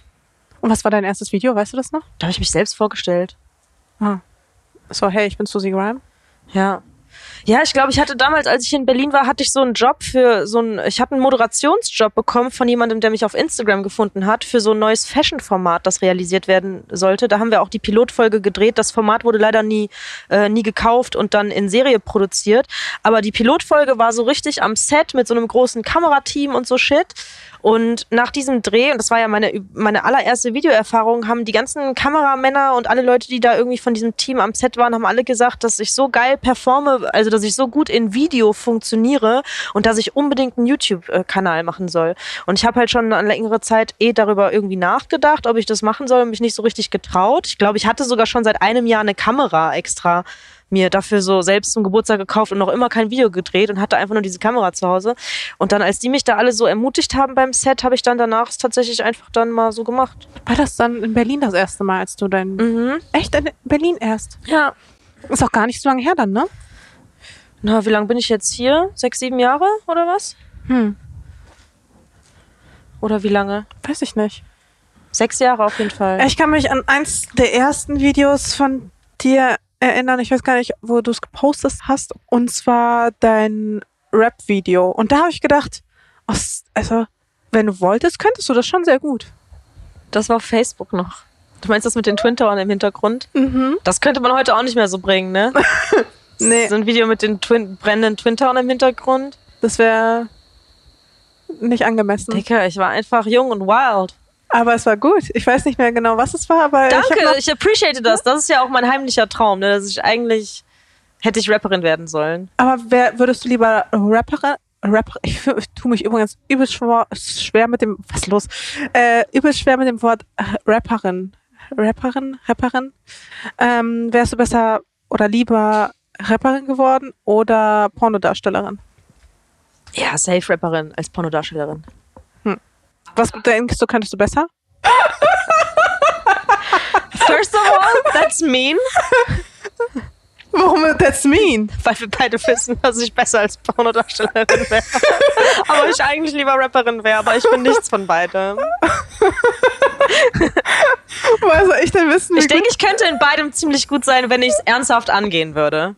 Wenn ich es ernsthaft machen würde, denke ich, kö- könnten beides könnte beides eine Karrierechance sein für mich, ja. Ich denke, den, der Name sitzt auf jeden Fall schon mal. Ne? Aber so habe ich, genau so habe ich ihn ja ausgesucht. Susie Grime. funktioniert als Pornodarstellerin, funktioniert auch als. Nur für den Fall, dass es mit dem Influenzen nichts wird. Aber du verdienst du eigentlich dein Geld mit Influenzen? Ich habe eine Zeit lang ja sogar nur davon gelebt. So ein, zwei Jahre habe ich nur das gemacht. Dann habe ich mir eine Pause genommen, eine Auszeit und habe jetzt quasi Teilzeit wieder einen richtigen Job, in Anführungsstrichen, hinter der Kamera anstatt vor der Kamera. Ähm, so ein bisschen zurückgezogener, was aber auch super viel Spaß macht. Ähm, und macht da dieses Influencer-Ding noch immer ein bisschen nebenbei. Ich glaube, die Leute denken jetzt nicht an das, was. Also, du arbeitest also in einem seriösen Job. Ja, ein Influencer ist ja jetzt kein unseriöser Job. Nein, aber ähm, Ich mach du hast quasi- ja mehrere Standbeine. Ich habe mehrere, ich habe mehrere Streams of Income. That's what it is, girl. Ich habe einen Bürojob, wo ich tagsüber hingehe, wo ich hinter der Kamera arbeite, dann mache ich so ein bisschen Influencer-Stuff, wo ich und Moderationsstuff, wo ich vor der Kamera arbeite und dann abends verkaufe ich auch noch Tittenfotos und mache Hobby-Domina. Also Läuft bei dir. Es, es, es kann noch besser laufen, aber ich, was man auf jeden Fall mir nicht vorhalten kann, ist, dass ich meine Schäfchen nicht ins Trockene bringe. Ja, also wenn eins von diesen Beinen wegbricht, dann ist es zwar tragisch, aber ich habe noch immer andere Beine, wo ich drauf stehen kann. Und damit fühle ich mich eigentlich gerade se- gerade sehr safe und sehr secure, weswegen ich quasi bei deiner Frage, ob lieber festangestellt oder selbstständig, ich quasi gerade so Probleme hatte, eben das zu beantworten, weil ich mir gestern erst, als ich im Auto saß, mir gedacht habe, wie sehr ich das eigentlich gerade im Moment genieße, dass ich einfach vielleicht auch gerade während Corona, aber eigentlich auch schon vor Corona, ähm, dass ich einfach, das fühlt sich einfach sicher an für mich gerade. Das Angestellten-Dasein. Nee, die, diese Dualität von so. beidem zu haben, dass ich, so, dass ich mein Leben so gerade leben kann. Dass ich wirklich quasi die Stabilität von einer Teilzeit-Festanstellung habe, wo ich weiß, dass einfach so das Minimum von dem, was ich im Monat brauche zum Leben, einfach schon mal gedeckt ist und was mir auch so eine gewisse Routine in meinen Alltag gibt, weil ich genau weiß, pro Woche habe ich so und so viele Stunden, wo einfach mein Team sich auch auf mich verlassen muss und so. Ähm, und natürlich auch der, ja, der ganze steuerrechtliche Teil, dass meine Krankenkasse darüber läuft und solche Dinge. Und ich aber trotzdem in der anderen Hälfte der Woche quasi als selbstständige Freelancerin ähm, irgendwie im Influencer, Journalismus, Moderation, was auch immer dann gerade anfällt, äh, halt dann trotzdem irgendwie diese Selbstständigkeit zu einem gewissen Grad halt ausleben kann. Hm. Aber ich muss halt auch ehrlich sagen, dass Selbstständigkeit, also die zwei Jahre, als ich das gemacht habe, ähm, das ist auch echt schon enormer Stress. Also gerade für jemanden wie mich, für den halt, wo wir auch schon drüber gesprochen haben, dieser Bürokratieteil so so schwierig ist. Wirklich ist das natürlich. Also ähm, ich weiß, dass ich mich dazu entschieden habe, wieder eine Teilzeit-Festanstellung anzunehmen, als ich gegen Ende des Jahres von der Krankenkasse und vom Steuer, äh, vom Finanzamt einfach so so Post bekommen habe. So ja, ähm, einfach mal 10.000 Euro nachzahlen bitte. Und ich war so, ähm, danke, das ist äh, das komplette Geld, was ich dieses Jahr gespart habe. Ähm, hier, just take it and leave me the fuck alone. So geht's mir regelmäßig auch, ja.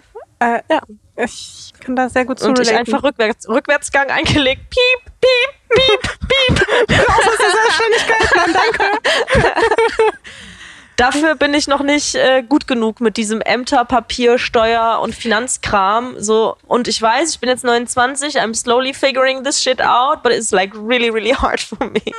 Ich kann, nee, also ich finde, ähm, allein dafür ist, also für diese ganze Sicherheit ist natürlich so eine Festanstellung schon richtig, richtig geil. Oder wenn du wenigstens so ein, zwei feste Partner hast, dass du weißt, okay, dieses Jahr bist du safe, weißt du? Du kannst nicht aus dem Vertrag raus, aber genauso wenig kommen die so einfach aus dem Vertrag raus. Ja, das ist geil natürlich dann, ne? Ja. Ähm, aber nichtsdestotrotz, also jetzt auf YouTube bist du jetzt in letzter Zeit nicht mehr ganz so aktiv. Ja, habe ich jetzt so über ein Jahr Päuschen gemacht, ne? Hatte auch Päuschen, Päuschen. Mini-Päuschen. Ja, hör mal, ich habe ja da fürs Öffentlich-Rechtliche dieses Format mit moderiert und da hatten wir auch so ein krasses Problem mit Trollen und so und das war ja auf meinem Kanal auch so schlimm. Deswegen, ich fühle mich auf Instagram als Plattform einfach safer als auf YouTube oder Twitter, weil da einfach die Community echt nochmal andere Dynamiken hat. Ähm, Aber das ist ja auch wirklich insane bei dir. Ja, ich musste einfach so aus Mental Health Gründen halt auch einfach Abstand nehmen, was mir dann mega leid tut für meine Fans, weil die wollen den Content und mit denen will ich ja auch eigentlich in Dialog und in Kontakt treten und so, aber es gibt dann echt so eine richtig laute Minderheit im Internet, die das dann so total kaputt macht irgendwie. Na, ganz so minder ist die ja nicht. Also es ist eine Minderheit, aber die sind sehr, sehr laut und sehr, sehr organisiert einfach. weil ich meine, es gibt ja richtige Hassvideos über dich von großen Kanälen. Mhm. Also ich habe heute eins gefunden, hier Kuchen TV oder was? Ey, Funfact, Kuchen TV und ich haben uns vertragen. Ach wirklich? Ja, aber so halt so nicht in der Öffentlichkeit, so und so unter der Hand, so privatmäßig so. Und Okay. wir wollen, wir wollten demnächst vielleicht sogar ein, Video zusammenfilmen. Wirklich? Weil ich meine, Dicker, also wenn, über wenn zwei ein- Millionen Views hat dieses Kackvideo von diesem white, fragilen Männlichkeitstypen. Also das ist halt so, da, also dieses Video triefte so hart von fragiler Männlichkeit. Es ist krass, ne, dass teilweise diese ähm, Hater-Videos gegen mich halt wesentlich mehr Aufrufe haben als die Videos von mir, die sie kritisieren in diesen Videos. Wo ich mir so denke, wie kann man sich denn eine Meinung darüber bilden, wenn man dann das eigentliche, die eigentliche Quelle, das Video von mir gar nicht ausgecheckt hat, aber Hauptsache alle dann mich hassen und Hasskommentare schreiben und so ein Shit. Das hat einfach zwei Millionen Views oder so eine Whatever, Scheiße. Alter. Ja, der Online-Abuse ist real, Alter. Cyberbullying ist real. Aber ihr wollt jetzt ein Video zusammen machen. Zu welchem Ja. Thema? Wissen wir noch nicht, aber wir haben drüber geredet. Get high with me oder was? Ja, das finde ich natürlich Killer, ne? Das wäre das wär halt eigentlich der Move, ne? Mit meinem, mit meinem Internet-Bully eine Friedenstüte rauchen. Hörst du das Kuchen TV? It's on. Ich glaube nicht, dass Kuchen TV den Podcast hört. Oder? Man weiß es nicht. Das war auch mehr ein Scherz. Kuchen. TV hört ganz sicher deinen Podcast, Mascha. Ich bin mir ganz sicher. sicher. aber nee, aber ohne Scheiß, dieses Thema Hater, ne? Hm. Ist schon krass bei dir. Trolle heißen sie im Fachjargon. Trolle. Okay, Das sind nicht nur Hater. Hater hat jeder im Internet. Trolle? Trolle sind nochmal ganz anderes Kaliber. okay, was, äh, wo ist der Unterschied zwischen Trolle und Hater? Na, ich würde sagen, ein Hater ist jemand, der einfach über deinen Content stolpert und irgendwie mal so, boah, siehst du fett aus oder boah, deine Augenbrauen sind hässlich oder so, weißt du, einfach so einen Rotz dahin labert und sich dann aber auch genauso schnell verpisst, wie er gekommen ist, weißt du? Trolle sind Leute, die sind insgeheim eigentlich deine Fans, sie wissen es nur nicht. die haben eine Obsession mit dir. Die checken dein neues Instagram-Foto, deinen neuen Tweet, dein neues YouTube-Video noch bevor deine eigentlichen Hardcore-Fans für deinen neuen Content gecheckt haben die sind richtig, die haben ihre Push-Notifications an, die organisieren sich auf irgendwelchen äh, 4chan-Foren und so ein Shit, auf Reddit und so.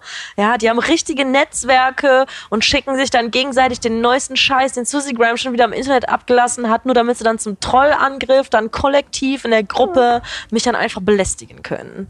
Das ist halt anders als jemand, der mir einfach nur sagt, dass er mich hässlich findet und halt Was? like keeps it moving. Also, okay. weißt du, was ich meine? Aber irgendwas musst du bei denen ja dann auch krass triggern. Ja, safe, ja, ja, normal. Woher sonst diese Obsession, ist ja klar.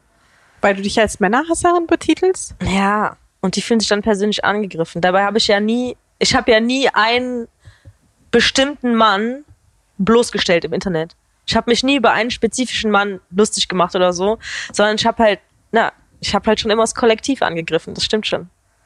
Das Kollektiv, Mann. Ja, das, das Konzept in unserer Gesellschaft von, ihr werdet einfach zu Arschlöchern erzogen und es wird Zeit, dass es euch mal jemand sagt, Leute. So geht's Ja, nicht aber weiter. auch, aber auch ironisch, dass dann ähm, dass sie dann, kollektiv Männer dann ankommen und sagen, nein, aber nicht jeder Mann ist so. Und dann aber zu so Trollen werden. ja, ja, und genau die dann mich genau Arschloch- darin bestät- bestätigen, was, ja, ja, ja, ja.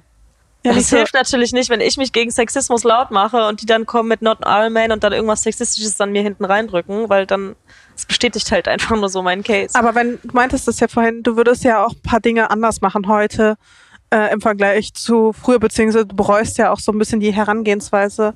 Ja, Inwiefern? bereuen nicht. Auf der anderen, also irgendwie denke ich mir so, es wäre vielleicht cool gewesen, wenn ich ein anderes Wort als Männerhass genutzt hätte. Zum Beispiel. Und dann, weiß ich nicht, aber dann, also rein theoretisch, ja, Hm. aber dann auf der anderen Seite denke ich mir auch, hätte, also wenn es nicht diesen krassen, Na überspitzten Namen gehabt hätte, wäre es dann überhaupt, so, also würden dann überhaupt so viele Leute das kennen, wie Leute das kennen? Also der Name, also, weißt du, Susie Graham, die Männerhasserin. ja, das ist halt irgendwie sad, dass das jetzt für immer so das Meme sein wird. Weißt du? Du meinst Das ja ist schon irgendwie traurig so, aber dann denke ich mir auch so, ja. Dann auf der anderen Seite bin ich halt lieber ein Mensch, der halt ein bekanntes Meme ist, als jemand, der keins ist. Aber du hast ja vorhin gemeint, so das wird immer noch hinterhergetragen. Du bereust es ja auch in irgendeiner Art und Weise. Aber nicht das mit dem Männerhass, Ja. sondern irgendwie was anderes, oder was? nee, doch schon, dass ich mich da so radikal ausgedrückt habe, aber das ist auch nicht wirklich bereuen, weil also mir tut's, mir tut's halt echt leid, dass viele Leute den Humor nicht verstehen. Ich hätte es halt, ich habe es halt anders eingeschätzt, die Situation. Sagen wir, ich habe den Raum falsch gelesen, okay? Ich habe den Raum falsch gelesen. Ich habe den, ich habe den falschen Witz bei der falschen Crowd gemacht. So. Und deswegen hat es so hohe Welle geschlagen und deswegen habe ich diese ganzen Trolle und dieses, ist, äh, dieses Problem. Ähm, aber auf der anderen Seite, wenn ich, wenn ich den Raum nicht falsch gelesen hätte, dann weiß man auch nicht, ob das Format überhaupt so bekannt geworden wäre. Und Leute, also ich habe zwar nicht so viele Follower wie du oder so, aber was ich dann doch schon immer interessant finde, ist, wie viele Leute mich tatsächlich kennen, wo ich mir immer denke, wenn so viele Leute wie mich kennen, mir auch folgen würden, dann hätte ich ja übelst viele Follower. Das finde ich manchmal ein bisschen komisch so. Also gerade wie du eben meintest, von diesem, diese Hater-Videos haben dann so zwei Millionen Aufrufe oder so. Ja, das wäre halt dann auch nicht passiert, wenn ich Männerhass nicht gemacht hätte. Weißt du, was ich meine? Ja. Und dann auf der anderen Seite ist es aber auch so, wenn man sich halt einfach die Arbeit von Content-Creatorinnen im Internet anschaut, die auch feministisch sind. Zum Beispiel ein Beispiel, was ich super gerne mag, ist Anita Sarkeesian. Die hat, ähm, die, die hat das Videoformat Feminist Frequency auf YouTube gemacht und die kommt halt aus der Gaming-Branche. Und gerade die Gaming-Branche wird ja immer wieder mit Sexismus und auch Rassismusvorwürfen konfrontiert.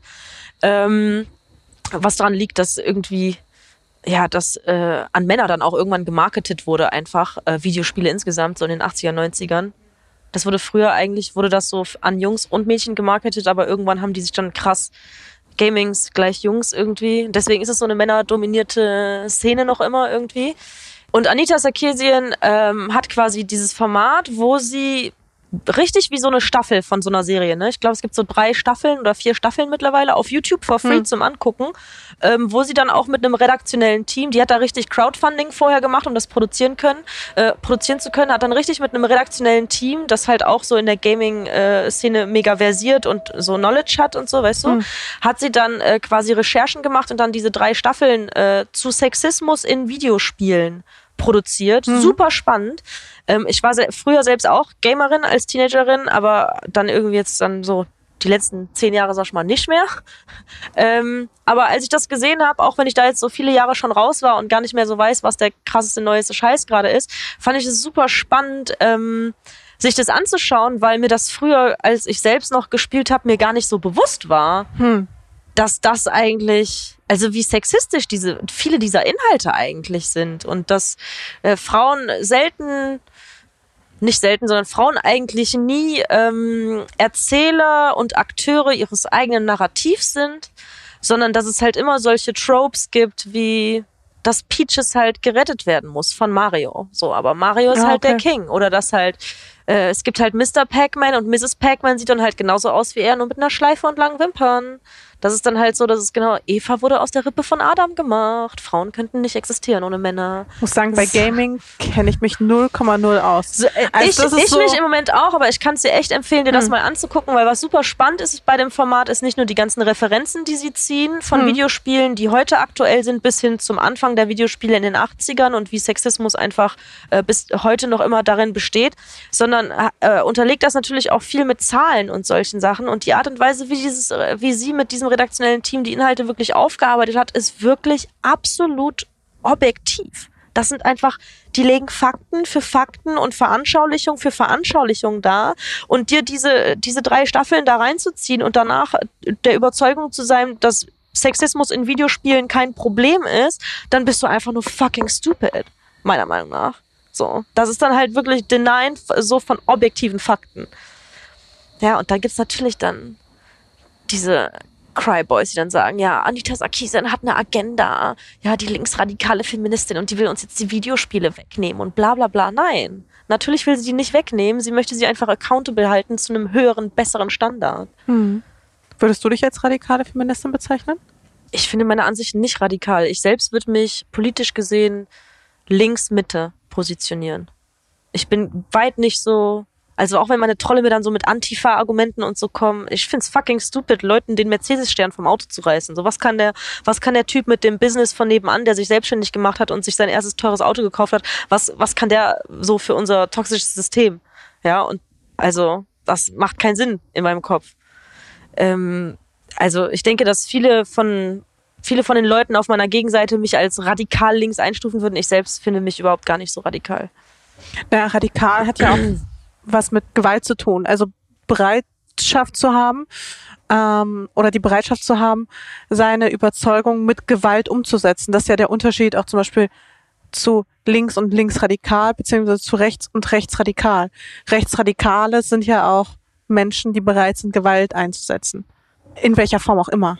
Ja, aber okay, ja gut, dann in diesem Sinne ist die Black Lives Matter Bewegung eine linksradikale Bewegung. Ich meine, die Proteste sind auch teilweise so richtig ausgeartet und so. Das ist ja auch schon eine Form von Gewalt, aber ich finde das auch berechtigt in dem Moment. Ich Macht mich, das, macht mich das linksradikal?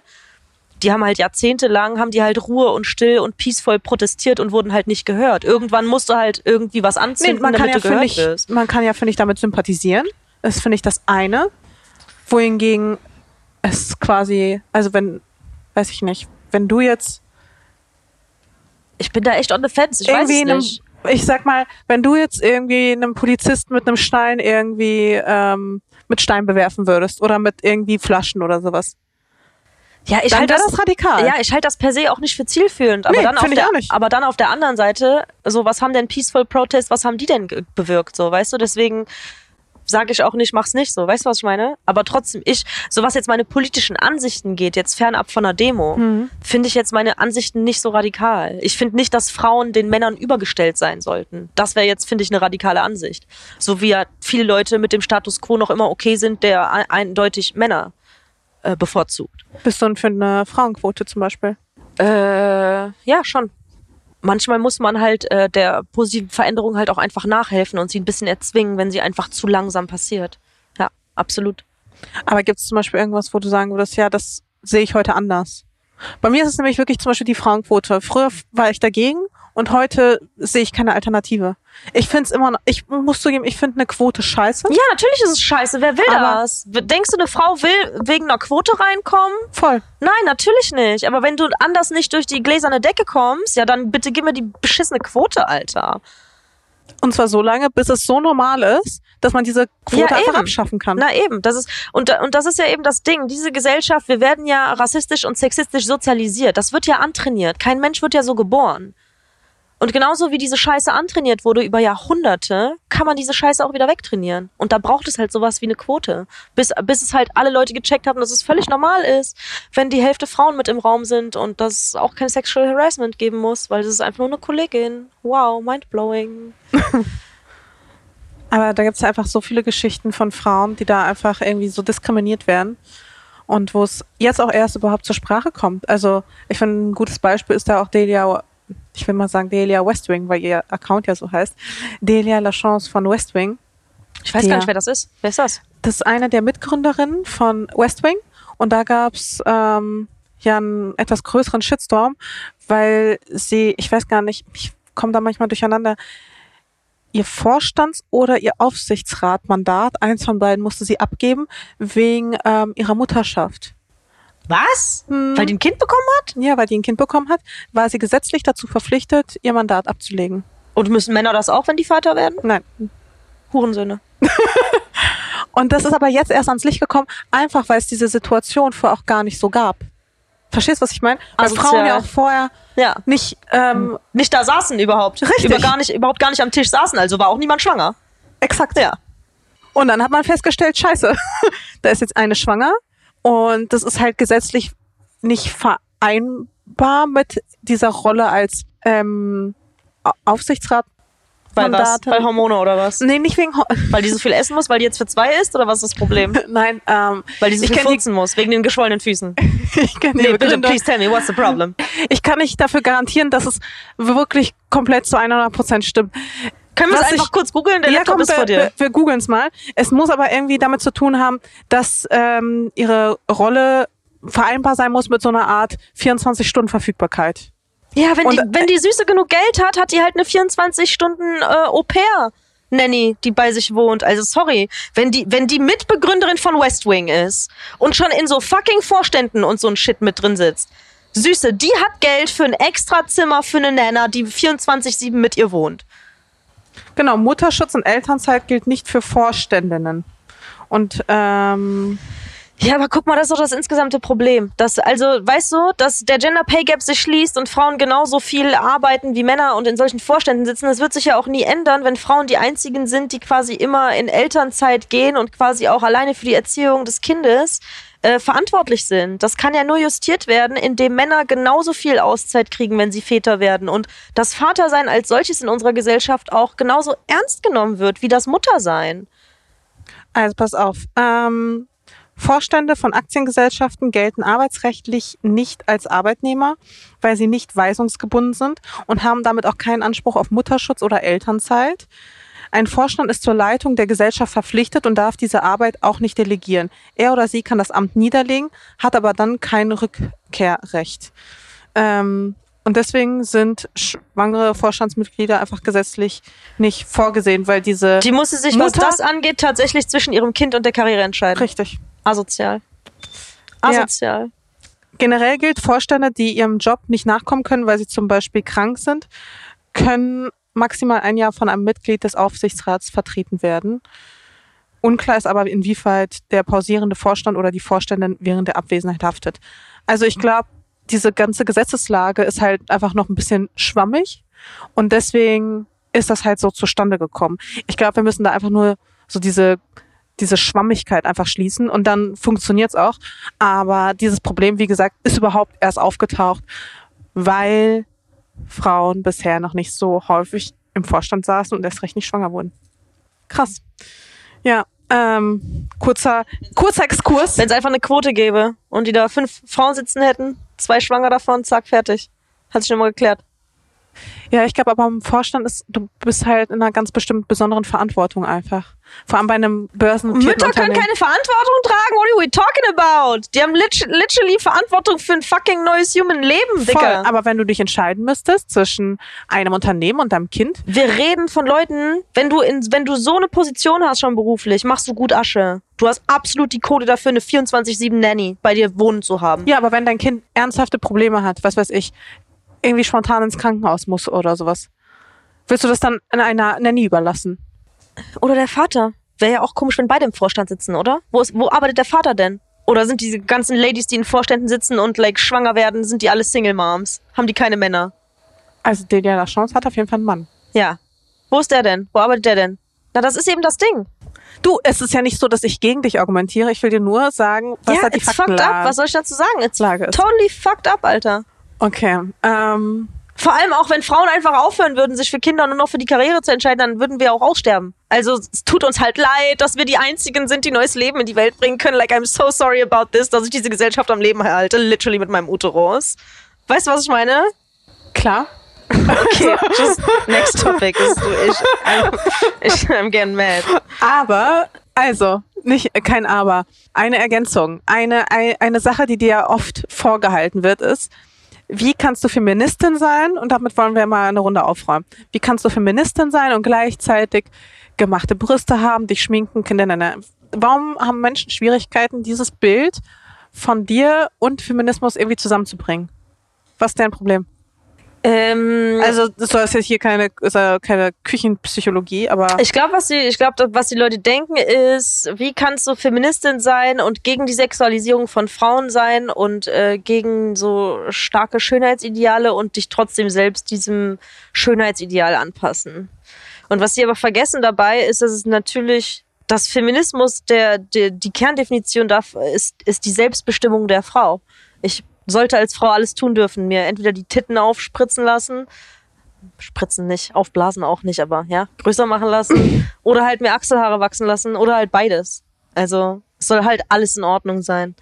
Das ist der erste Punkt. Und der zweite Punkt ist, und das finde ich wird auch oft vergessen im Zuge diese, dieses Arguments, ähm, ist die Tatsache, dass wir natürlich alle auch geprägt sind von der Gesellschaft, in der wir groß geworden sind. Das heißt natürlich, auch wenn ich Feministin bin, ähm, ist die Wahrscheinlichkeit, dass ich als Person trotzdem eher schlankere, trainiertere Körper als attraktiv empfinde, ist irgendwie auch logisch, weil das eben auch das Schönheitsideal ist, mit dem ich groß geworden bin.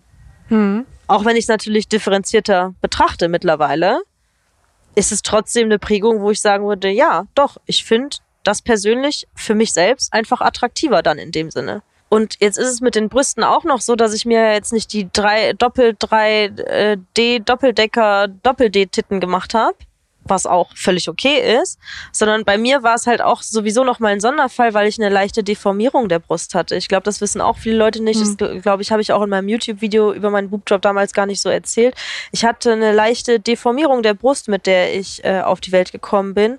Mein Unter, also das das Brustgewebe in meiner unteren Hälfte der Brust, das Unterbrustgewebe, also abwärts des Nippels, war quasi etwas unterentwickelt, was zu einer etwas spitzeren Form der Brust geführt hat und nicht so eine Rundung gemacht hat, die man halt bei einem Dekolleté hat, selbst wenn es nur ein Abkörbchen ist.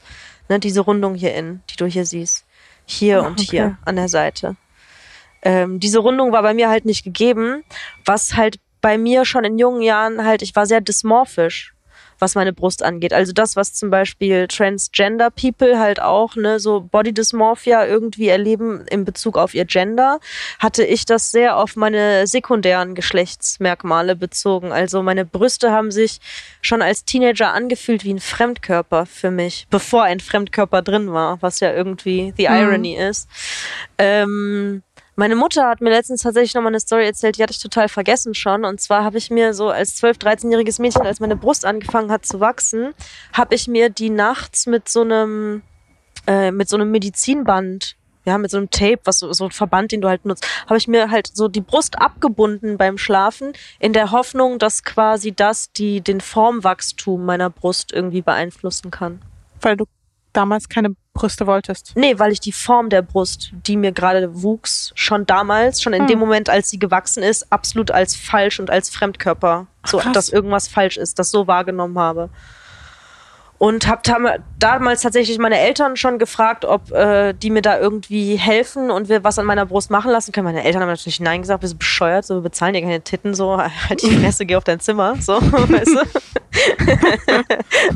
Mom, Und können wir mal äh, bitte über eine wichtige Sache reden heute?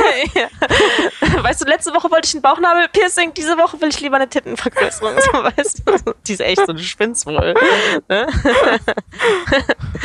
ähm, Und mir war aber dann tatsächlich schon in dem Moment irgendwie, als ich 13 war und mir die Brust gewachsen ist, war mir schon klar, dass ich die irgendwann mal operieren lassen würde. Und das nicht wegen der Größe, also nicht, weil ich jemals dachte, dass meine Brüste zu klein sind, sondern wegen der Form, die meine Brust Hm. hatte. Ähm, tatsächlich ist meine Brust jetzt nach der Brustvergrößerung auch noch immer dasselbe Körbchen wie vorher. Nur mit dem Unterschied, dass ich das Körbchen jetzt ganz ausfülle, weil jetzt mein Unterbrustgewebe nicht mehr unterentwickelt ist, sondern so viel Volumen hat, wie es eigentlich hätte haben sollen, wenn ich in Anführungsstrichen eine normale Brust gehabt hätte, die nicht eine leichte Deformierung ersten Grades hat. Und noch ein Fun Fact, der einzige Grund, warum die Krankenkasse das nicht übernommen hat, ist, weil meine Deformierung nur ersten Grades war und die Krankenkasse das erst nur so ab zweiten, dritten Grades, die Deformierung, äh, dann quasi die Brustvergrößerung übernimmt wegen den psychischen Leiden, die du dadurch hast.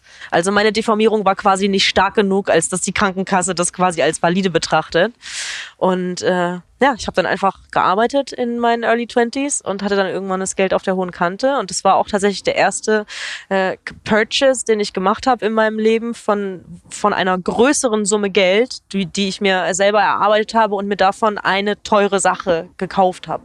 Quasi in dem Moment. Und ich war sehr, ja, sehr so ein Live-Investment. war sehr, sehr stolz darauf und das Ja. war absolut ein In- Investment in meine Lebensqualität, weil die Art und Weise, wie ich früher, ne, also diese Dysmorphia, was meine Brust angeht, wie das irgendwie auch beim Sexleben sich irgendwie, also wenn ich einen festen Freund hatte für längere Zeit, dann hat der mich schon auch oben ohne beim Sex gesehen Mhm. und so, aber wenn ich Leute neu kennengelernt habe, mit denen ich noch nicht intim geworden bin, war halt diese Überwindung, denen halt meine Brust zu zeigen, war halt schon Ach, echt eine Belastung für mich, so, ne. Und ähm, das hat sich so krass geändert durch die Brustvergrößerung. Ähm, meine Titten sind mit einer meiner, meiner Lieblingskörperteile, die ich irgendwie am schönsten finde an mir. Meine Nippel sind ja mittlerweile auch äh, tätowiert und gepierst. Also ich habe echt super viel an meiner, an meinen beiden Brüsten modifiziert. Und so wie meine äh, gemachten, tätowierten, gepiersten Titten halt jetzt heute aussehen, ist halt ähm, das, das Beste, was ich machen konnte mit dem, was ich hatte. und bin sehr happy damit und äh, lauf halt auch jetzt einfach gerne in See-Through-Tops rum, ohne BH, sodass Leute einfach mir straight up auf die Titten gucken können, weil ich mir denke, Süße war teuer, sieht hammer aus, ihr solltet es alle sehen. Und deswegen, um einfach hier auch mal den Plug zu machen, subscribed auf meinem OnlyFans-Kanal, da könnt ihr es nämlich sehen. Kannst du mit deinem OnlyFans-Account mittlerweile deine Brüste refinanzieren? Das war, das war nämlich mein Goal, ne? Ich so, ich habe 5000 Euro investiert in diese Titten. Wenn ich einfach nur durch Tittenfotos verkaufen, die einfach wieder reinholen kann, da bin ich eigentlich schon happy. Das war eigentlich das einzige Ziel, was ich mir gesetzt habe, als ich diesen OnlyFans-Account gestartet habe. Ich so, wenn die Titten sich jetzt im Nachhinein selbst wieder abbezahlen, ist doch Hammer. Und? Ja. Hat geklappt schon. Ich glaube, ich bin jetzt vielleicht so drei Dollar davor oder so. Also ich hab's, Ah. ich, es ist jetzt demnächst wieder rein- drin. Nach drei Monaten. Voll gut. Ja. Man, man würde denken, es gibt genug Tittenfotos im Internet. Ja, aber es sind ja nicht irgendwelche Titten, es sind ja Susie Grimes Titten. Von den ganzen, weißt du, das, sind dann die ganzen Trolle. Dicker, ich schwöre, es gibt manche, ja, die kommen zu mir und sind so, ja, früher habe ich dich ja eigentlich voll gehasst und so, aber. Aber deine Titten sind schon geil. Aber süße, ey, sieht echt nice aus. Überleg mal. Ich glaube, das ist auch das Problem von vielen, ne, so, die mich so hassen von meinen Trollen. Die wissen nicht, ob die mich hassen oder ob die mich ficken wollen. So. Ja, wahrscheinlich beides auch so ein bisschen. Ja, wahrscheinlich Hassficken. Davon gibt's auch ein paar Tweets. Das finde ich lustig. So, so ein Shit retweete ich sogar auf Twitter, Dicker. Was für ein, was also wie, was? Ja, manchmal, wenn So, ne? jemand so einen Tweet macht, so Susie Graham Hassficken oder so, dann retweete ich das, weil ich fühle es einfach. Im Auch Sinne so der, der eigene innere Struggle, wenn man sich selbst auch so ein bisschen geil findet, aber sich auch ein bisschen hasst. Nee, nee, nee, das nicht. Ich liebe mich, aber ich sehe, dass du mich hassen kannst. Because I'm fabulous. And I'm right.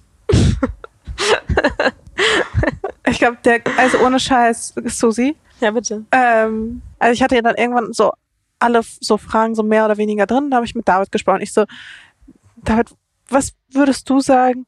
So, was ist, was kann man Susi so fragen? Worüber könnte man mit ihr reden, was so ein bisschen nochmal so eine andere Frage abdeckt, ja? Und er so, naja, also, red doch mal darüber, was ihre Definition von normal und crazy ist. Weil, und das stimmt halt, also, wir kennen uns jetzt seit zehn Jahren, ja? Und wenn ich, ähm, als wir uns kennengelernt haben, würde ich sagen, du warst kein anderer Mensch, aber du warst noch nicht die Persönlichkeit, zu der du dich jetzt hin entwickelt hast. Genauso wenig wie ich, weil vor zehn Jahren war man einfach noch nicht so gefestigt in seiner Personality. Ja, aber man hat schon erkennen können, in welche Richtung es gehen man konnte könnte, es oder? auf jeden Fall erkennen, aber es konnte ja auch in eine andere Richtung gehen. In, bei mir ist es ja zum Beispiel auch in eine andere Richtung gegangen. Also ich hätte ja auch mehrere Wege gehen können und bin halt jetzt hier irgendwie gelandet, weißt du? Okay, ja. So. Ähm, und habe ja auch vieles eher abgelegt. Bei dir ist ja vieles noch hinzugekommen. Ja. Und äh, für mich ist das aber auch mittlerweile, also du als Mensch und auch als Freundin bist, also mit da all deinen Facetten, bist du ja für mich so schon so, also bist ja normal, also egal was du jetzt noch bringen würdest, so ich würde jetzt nicht irgendwie vom Stuhl fallen denken, wow, weißt du, was ich meine? Ja. Also du hast quasi meine eigene Grenze von Normalität auch krass verschoben. Oh, that's the nicest thing you said all day. Oh. Oh, das finde ich mega cute. Dankeschön. Okay, jetzt kommt ein aber. Aber, und das ist mir auch letztens aufgefallen, wenn Menschen dich neu kennenlernen, dann bist du ja auch erstmal für viele so sehr viel.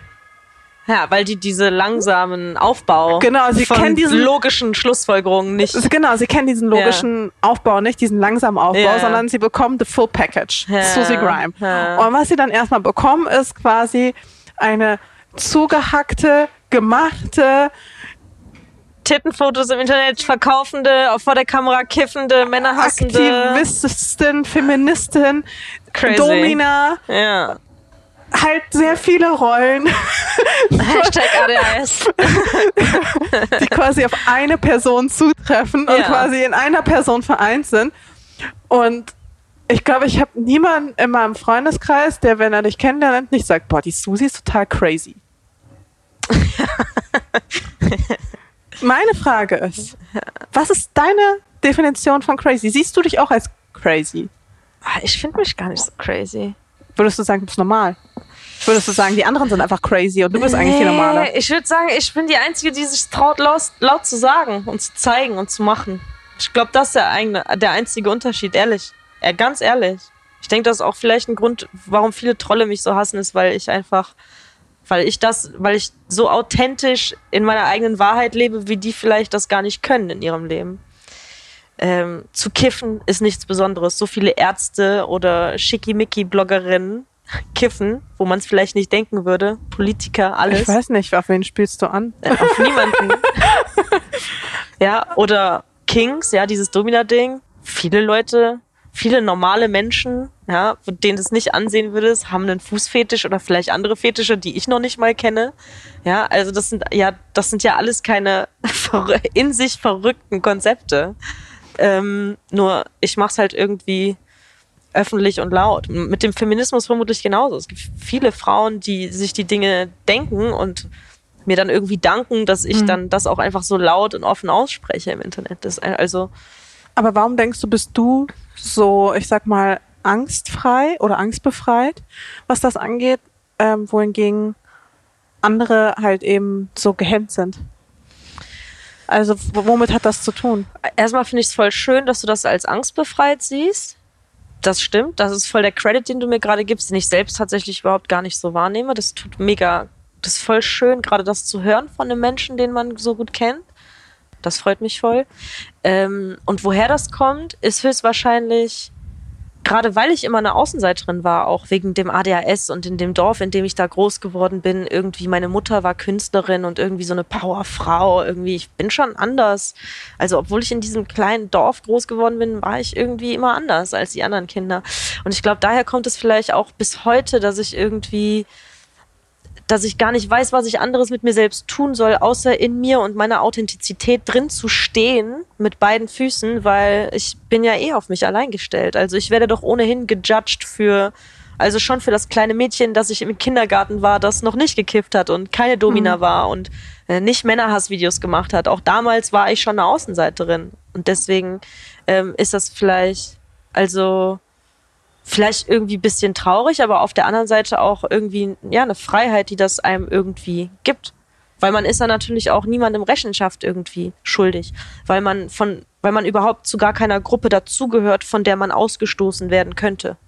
Aber meinst du, das liegt nicht vielleicht auch teilweise daran, dass du auch einfach eine Mutter hat, hast, die dich da auch krass empowert hat? Meine Mutter und ich sind dieselbe Person. Also meine Mutter ist keine Domina, meine Mutter bezeichnet sich selbst noch nicht mal als Feministin, obwohl sie per Definition definitiv eine ist. Aber oh mein Gott, das ist eine Discussion für einen anderen Tag. Sie checkt es einfach nicht. Liebe sie trotzdem. ähm, aber es ist absolut logisch, also dass ich so geworden bin, wie ich bin, als die Tochter meiner Mutter. Ja, ich, Ja, aber manchmal hab, werden ja auch Kids genau andersrum, ne? Also dann, es hätte ja auch passieren können, dass du die Oberspießerin wirst. Ja, weil, wie du schon angedeutet ja, ja. hast, deine Mutter ist Künstlerin. Ja, Ähm, hat auch ADHS und ist irgendwie auch irgendwie laut und, und all over the place gedanklich und äh, kreativ und äh, stark und sagt ihre Meinung und so. Aber würdest du sagen, dadurch, dass quasi so deine engste Bezugsperson so, also dir diesen Freiraum gegeben hat, Voll. Ich, also, weil klar ich glaube, häufig hat das einfach, dass Menschen so gehemmt sind, hat, glaube ich, einfach auch häufig mit der Sozialisierung innerhalb der Familie zu tun, dass sie Angst sicher. haben, irgendwie die Familie zu enttäuschen und ähm, den, deren Erwartungen nicht zu entsprechen. Aber das gab selbst bei mir mit meiner kreativen, weltoffenen Mutter, ja. Also Ja, meine echt? Mutter war total gegen Tattoos. Meine Mutter war total gegen Kiffen. Meine Mutter hat nicht gewusst, meine, ich habe habe mich nie beim Kiffen erwischen lassen oder so. Ich habe erst in meinen Early Twenties oder so dann meinen Eltern gestanden, dass ich kiffe, so und dann aber Deiner Mom ist es nicht aufgefallen? ja, die hatten natürlich ihre Vermutungen vorher Hm. schon, aber ähm, also als ich meinen Hals tätowiert habe, hat mein, ich habe das meiner Mutter erzählt am Telefon, die hat gesagt, wenn ich das nächste Mal mit, zum Essen verabredet bin mit ihr, muss ich einen Schal tragen, weil sie das nicht sehen will. So, also, weißt du, so, und heute ist sie natürlich total lässig damit und mega cool und so. Das würd, würden viele Leute, die meine Mutter kennen, bestimmt auch gar nicht denken, dass sie da so radikal irgendwie war, irgendwie konservativ, was gar nicht zu ihr passt, so. Aber ja, also meine Mutter hat auf der einen Seite mich immer total ermutigt, so kreativ und so Self-Expression-mäßig alles Mögliche auszuprobieren, was ich möchte und mich da immer gefördert. Aber so bei den Dingen, die mich interessiert haben, und ich habe irgendwie schon mit 14 angefangen von Tattoos zu reden, ja, dass ich irgendwie mit 21 mit einem Halstattoo nach Hause komme, war halt jetzt, also sie hatte eine lange Zeit, sich mental darauf vorzubereiten. so, weißt du? Ähm, Voll. Also irgendwie alles gar nicht so unlogisch, wie es sich entwickelt hat, aber ähm, ja, es gab auf jeden Fall ähm, in meinem Elternhaus auch, e- egal wie liberal und frei und offen wir irgendwie waren, gab es auch Dinge, die einfach tabu waren, die einfach nicht gingen. Wie haben die reagiert auf so dein Coming Out oder auch auf Ah, das alles war andere? das chilligste ever. Ja, ich weiß noch ganz genau, ich habe mich so ganz so dann so meinen Eltern gesagt, also wenn ich von meinen Eltern rede, rede ich immer von meiner Mutter und meinem Stiefvater, ne? Hab dann so zu meinen Eltern gesagt so, Leute, heute Abend beim Abendessen, ich muss über was Wichtiges mit euch reden. die, so, die schon so, okay. Gut, dann ist es beim Abendessen und ich sitze da so ganz nervös so am Kopf des Tisches und reibe mir irgendwie so die Hände an den Oberschenkeln und weiß gar nicht so, wie ich das jetzt in Worte fassen soll und wie formuliere ich das denn jetzt überhaupt. Dann habe ich es einfach so straight up gesagt. Ich so, Leute, ich, Leute, ich glaube, ich stehe auf Frauen. Und dann hat meine Mutter so mit den Schultern gezuckt und meinte so, ja, das wusste ich irgendwie schon längst. wirklich? ja. Okay. Und Fun Fact, ich war, heute ist Donnerstag, ich war vorgestern erst mit meiner Mutter in der Olfe. Meine Mutter ist nämlich auch bisexuell, wie sich herausstellt. Was? Die Olfe ist eine alte, eingesessene okay. Lesben, äh, Sch- Schwulen- und Lesbenbar hier in Berlin. Und dienstags wann hat hast immer die es Lesben. festgestellt? Hat- Die hatte schon, glaube ich, ich will jetzt, jetzt hier nicht die Story meiner Mutter so, ja, nee, erzählen. ist schon okay. Kannst du sie mal zum Podcast einladen? Ich glaube, die hatte schon, bevor ich auf der Welt war, bestimmt mal so ihre bisexuellen Erfahrungen gehabt. Und auf jeden Fall, ähm, jetzt seitdem sie auch in Berlin wohnt, hatte sie auch schon mal eine Beziehung mit einer Frau für ein halbes Jahr oder so. Huh. Und also, kurzer Switch. Wie, haben, wie hat deine Mutter dann ähm, auf die ganze Domina-Geschichte, auf die wir gleich unbedingt eingehen müssen, weil ich finde das ultra unterhaltsam. Das findet, die noch, das findet die noch immer ein bisschen befremdlich, ja, aber die liked mein Shit trotzdem auf Instagram, von daher all good in unserem Haus. Wie kommt man da drauf, dass man sich, also ich würde mir gern diese, weil das war irgendwie so ein bisschen so, hatte ich so das Gefühl, so ein Moment, da hast du mich irgendwie nicht mit eingebunden. Hast du dich nicht abgeholt gefühlt, Ich Mascha? habe mich da nicht abgeholt gefühlt. War ich eine schlechte Freundin? Hätte ich vorher dich noch konsultieren sollen, sagst du. Plötzlich kommst du mit dieser Domina-Geschichte um die Ecke. Auf Instagram hast du einfach gesehen, Ja, ich habe dann auf Instagram erfahren. Das ist nichts, was du mir persönlich erzählt hast. Sorry, ich wusste nicht, dass ich da eine Rundmail schreiben muss oder so. Nee, ich war einfach nur überrascht.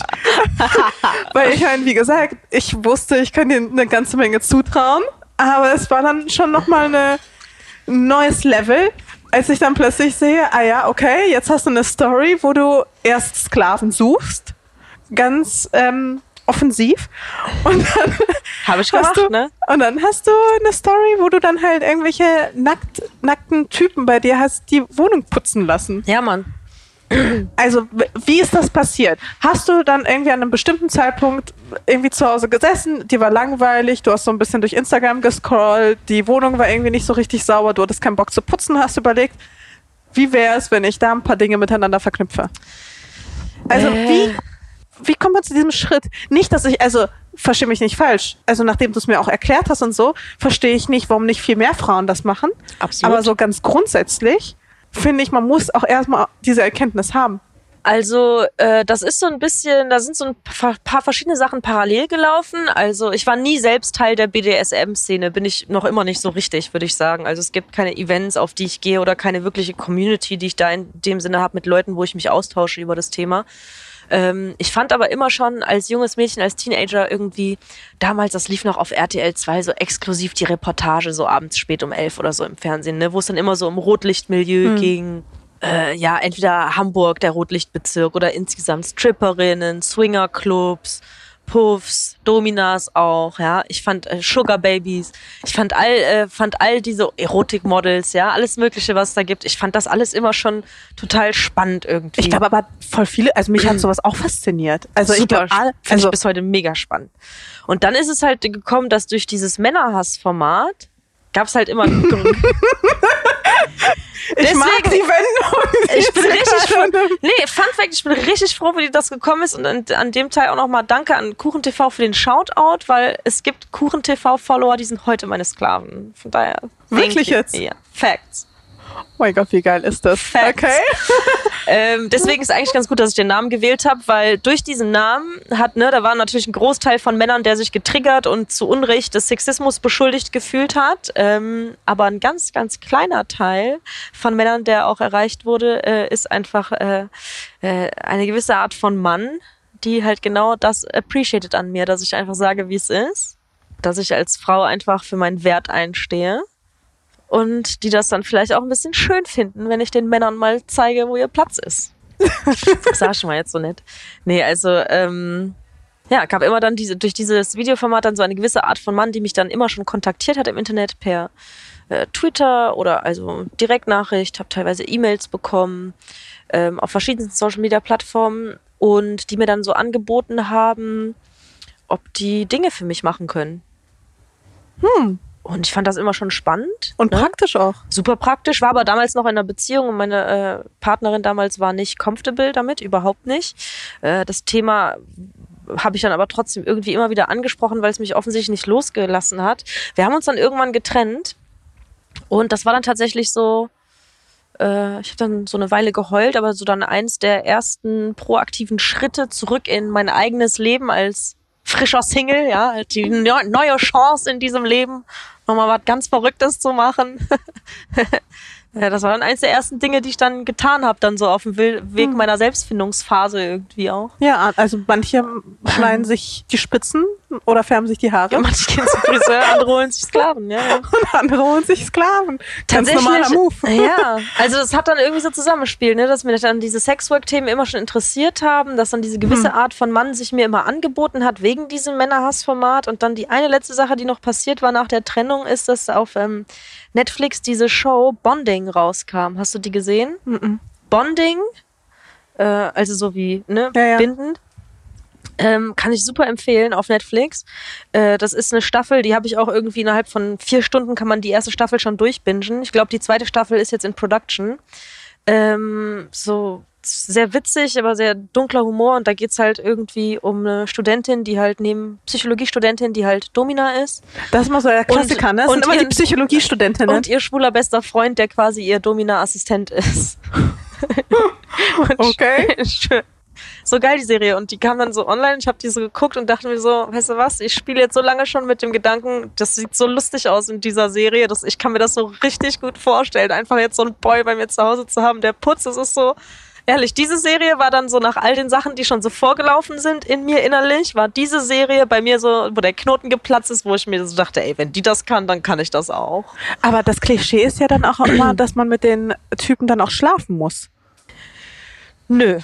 Also ganz oldschool, ganz klassisch eine Domina, noch wie das noch in den 80ern und vorher so der Fall war, die hat nie im Leben Sex mit ihren Dienern. Heute gibt es aber auch New School Dominas, da ist das, ne, also vor allem auch im Kontext von Pornos eindeutig äh, auch der Fall, dass es auch mittlerweile eine Sparte gibt von Dominas, die ähm, in sexuellen Praktiken interagieren. Dann ist es aber vielleicht mehr auch so eine Art von Rollenspiel, mehr so beim Sex, weißt du? Hm. Anstatt so eine strikte Herrin-Diener-Beziehung. Also ich stecke ja in der Szene nicht drin und ich habe wirklich viel über Männer und Fetisch und Co. halt gelernt. Durch dich.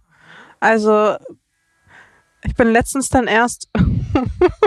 ich weiß nicht, ob, ob das jetzt wirklich so klug ist, darüber jetzt noch eine Runde zu reden. Ich bin letztens dann über Twitter oder so, ich weiß gar nicht, über so einen kleinen Penis-Cage gestolpert. Ja, Mann. Und dann, dann musste ich sofort an dich denken, Peniskäfig. dass das wirklich ein Ding ist. Ja. Was sind so, erzähl doch mal so, so zwei, drei Geschichten, die besonders unterhaltsam sind aus deinen Erfahrungen mit, mit Sklaven. Na, Oder was heißt unterhaltsam? Also, was, wie kann man sich das vorstellen? Die kommen an, müssen sich dann ausziehen? Ja. Die kommen rein in die Wohnung, ganz normal gekleidet, auf der, so wie sie auf der Straße halt Mhm. dann in der Bahn sitzen, würdest du nie im Leben denken, dass der da jetzt auf dem Weg zu so einer verrückten Aktivität ist. Dann kommt er da rein mit seinem Jutebeutel. kommt rein, verbeugt sich erstmal und küsst mir die Hand. Ähm, dann bitte ich ihn rein. Dann entlegt er sich seiner Klamotten. Hm. Dann geht er vor mir auf die Knie und kriegt sein Halsband angelegt. Überreicht mir dann in dem Zug manchmal noch ein Präsent. Und dann, äh, wenn es ein neuer Diener ist, dann äh, zeige ich ihm, wo die ganzen Utensilien stehen und sage ihm, wie er was zu machen hat. Putzen. Ja, dann Ja. fängt er an. Und was machst du in der Zeit? Na, ich gehe dann meistens zurück in mein Zimmer und bin dann auf Instagram oder mache ein paar E-Mails. Letztens war ich auch mal kurz im Nagelstudio. Da habe ich, äh, der Sklave hat seine Klamotten in mein Schlafzimmer abgelegt. Und dann habe ich, als ich die Wohnung verlassen habe, habe ich das Schlafzimmer abgeschlossen und den Schlüssel mitgenommen. Das heißt, wenn er hätte fliehen wollen, hätte er nackt fliehen müssen. Und das war dann so der extra Kick. Ich wollte einfach nur, das ist einfach eine Sicherheitsmaßnahme gewesen. Nicht, dass er sich, weißt du, wenn ich ins Nagelstudio gehe, sich anzieht, mein Laptop und meine Kamera nimmt und noch andere Wertgegenstände und abhaut. So, weißt du? Das war mir so eine Sicherheitsvorkehrung. Kann er da machen, aber muss Aber halt nackt machen. Na, ja. Nee, der wäre ja nicht an die Sachen rangekommen, Ja, ja, die waren ja okay. auch im Raum dann. Ähm, aber ja, hätte, er hätte- er hätte nackt fliehen können. Ohne, ohne seine Sachen, ohne seinen Schlüssel und so. ja, bin ich ins Nagelstudio gegangen. Und sonst, dann putzen sie eine Runde. putzen die ganze Wohnung einmal fertig. Und danach kriege ich eine Fußmassage, weil das so anstrengend für mich war, dass die meine Wohnung geputzt haben. Und die Fußmassage ist aber auch gleichzeitig eine Belohnung für die, weil die dürfen meine Füße anfassen. Wow. Okay. Und sie bezahlen dich dann auch noch dafür. Und Mhm. top, dafür, dass sie deine Wohnung geputzt haben. Mhm. Putzen die gut wenigstens? Oder musst du Ja, danach manche noch besser und manche schlechter. Manchmal gehst du mit denen einkaufen. Ja. Ins KDW. Zum Beispiel. Und lässt dir Sachen holen. Mhm. Wie war das? Das war das Allerabsurdeste, glaube ich, was, also, da muss doch der Account durch die Decke gegangen sein. Die Leute lieben diese Story, das ist krass. Ich liebe sie auch, die kriegen doppelt so viele Aufrufe immer dann. wenn du mit den Leuten einkaufen gehst. Ja, weil das so absurd ist, weil die meisten Menschen, eingeschlossen mir, ich glaube, das wäre mir einfach zu peinlich. Ich könnte, doch- ich, es, ich würde mich, ich würde mich, glaube ich, nicht so richtig wohlfühlen. Ja, ihm ist es peinlich. Also ich hoffe, ihm ist es peinlich. Mir ist es nicht peinlich. Aber er hat ja auch die ganze Zeit seine Maske an, also man sieht ihn ja nicht. Ja, aber trotzdem gucken alle. Wenn du da mit so einem Sklaven da an der Leine ins KDW spazierst. Ja, es hat aber auch nicht lange geklappt, ne? Also wir haben es gerade mal beim KDW bis zum Erdgeschoss bis bei Gucci reingeschafft, haben Hm. da nach einer Sonnenbrille gefragt, die ich haben wollte und uns dann ein bisschen umgeschaut und so. Und als wir dann bei Gucci fertig waren und rausgegangen sind, hat schon draußen vor der Tür bei Gucci, haben uns dann schon zwei Security-Männer abgeholt und gesagt, dass äh, der Diener jetzt bitte die Maske und die Leine ablegen muss. Haben die das so und dann habe ich gesagt? na zum Glück kann der auch bei Fuß gehen. dann hat er, hab ich ihm die Maske ausgezogen. Er hatte eine Sonne, wir hatten natürlich einen Plan B, er hatte eine schwarze Sonnenbrille dabei, hat er seine Sonnenbrille aufgezogen. Das Halsband hat er natürlich weiter angelassen. Ich habe natürlich nur die Leine, nicht das Halsband abgemacht. Ah, ah. Das Halsband ist noch ein immer sehr, sehr wichtiger äh, Identifikator. So. Äh, genau. In dieser, er, in dieser Rollen. dann ist er in einfach bei Fuß Hierarchie. gegangen. Genau, dann ist er einfach bei Fuß gegangen im KDW. Waren wir ein bisschen shoppen und dann waren wir noch da oben in der Sushi-Bar im KDW was essen. Und da habe ich dann aber auch am Tisch gesessen und er halt neben mir auf dem Boden. Das war aber dann auch okay, da ist dann niemand mehr gekommen. Warte mal, du hast am Tisch gesessen, er musste auf dem Boden sitzen. Er hat neben mir auf dem Boden gesessen, ja. Kam der nochmal wieder? Der Sklave? Achso, der war ein paar Mal da, ja, ja, der kam extra aus Würzburg immer. Warst du nur einmal mit ihm shoppen oder hat er sonst die Wohnung immer nur geputzt? Das hat er auch gemacht an dem Tag. Das war, ja, ja. Full Package. Mhm. Ich Huh. glaube, wir waren erst shoppen und dann hat er geputzt, so rum. Okay. Ich hatte noch Freunde da, glaube ich, sogar an dem Tag. Ach ja, die haben wir im KDW, glaube ich, so. Ja, ja, wir waren zusammen auch. Als ich im KDW war mit ihm, haben wir so ein paar Bekannte von mir getroffen. Die haben dann auch mit uns gegessen und so. Das war aber auch okay, als der Sklave dann neben mir auf dem Boden saß. Und die sind danach dann auch noch mit zu mir gekommen und wir haben dann noch irgendwie was getrunken oder so, während der dann halt nackt geputzt hat. Wie fand er, also fragst du die dann, wie, wie die dann die Experience fanden? Also der fand das immer Hammer. Das war auch tatsächlich einer meiner Lieblingssklaven. Hm. Der hat irgendwann aber eine berufliche äh, Umschwung gemacht und konnte sich das dann auch nicht mehr so leisten. Deswegen habe ich ihn jetzt schon länger nicht mehr gesehen. Aber das ist wirklich einer, wo ich hoffe, dass er nochmal zurückkommt, wenn er wieder besser situiert ist. Ha. Ja, nicht, äh, nicht schlecht. Da fragt man sich, irgendwie bin ich da irgendwo falsch abgebogen. Eigentlich schon richtig nice. Ich meine, also, um, was machst du sonst noch, um sie zu demütigen? Na, mit dem gleichen Sklaven war ich zum Beispiel auch mal bei so einer Fetisch-Fashion-Show. Auch an der Leine. Das ähm, ist dann halt lustig, wenn man dann so, weißt du, der hat mich Mhm. dann, der hat mich sogar, da hatte ich sogar zwei Events an dem Tag. Da war ich tagsüber bei einem Event von Heiß Nobaiti. Ging er da auch bei Fuß? Nee, der hat mich dann dahin chauffiert in meinem Auto, hat mich zum Heiß Novaiti Event gefahren. Hm. Ähm, dann bin ich da rein, habe mir die Vorträge angehört und er hat in der Zeit hat er für mich Sushi besorgt, weil ich Hunger hatte. Ähm, und dann hatte, war ich mit ihm über Handy in Kontakt, wann er mich nach den Vorträgen wieder abholen soll. Und dann hat er da gewartet mit meinem Essen. Das habe ich dann gegessen im Auto, während er uns dann zu der Fetisch Fashion Show gefahren hat. Und da hat er dann einen Parkplatz gesucht. Dann habe ich ihm die Leine wieder ans Halsband dran gemacht. Und dann allein der Weg dann vom Parkplatz dann zur Event-Location ist dann ja auch dann wieder aufregend für ihn, wenn die anderen Leute so gucken, wenn er da an der Leine läuft mit der Maske. Ähm, die Fashion Show hat ihm auch sehr gut gefallen. Die Fußmassage danach auch. Also ja, da kann man schon verschiedene Sachen machen. Win-win. Ja, ja, absolut Win-Win. Der war aber auch echt ein Vorzeigesklave, ja. Also die Art und Weise, wie der gedient hat, wie der geputzt hat, wie der gehorcht hat, der hat nie wieder Worte gegeben, der hat immer schon zehn Schritte vorausgedacht und mir schon irgendwelche äh, äh, so ähm, Dinge abgenommen, wo ich gar nicht erst ihm darum, äh, Mhm. ihm das befehlen musste oder so. Ähm, der war, hat mich pünktlich zu meinen Sachen hingefahren, der hatte überhaupt einen Führerschein, also der war, der war sehr, der war wirklich ein Vorzeigesklave. Da werde ich echt ein bisschen sentimental, ja. Also so ein Kaliber von Sklave, das hast du auch.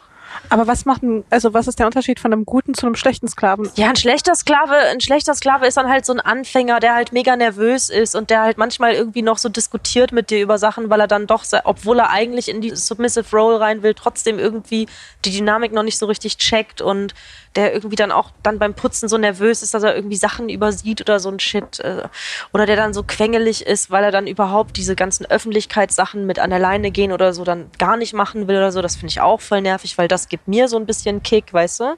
Also das ist irgendwie, ich finde das, ich finde das irgendwie, mir macht das Spaß, ich finde das fucking lustig einfach. Ich kann es nicht anders sagen, ja.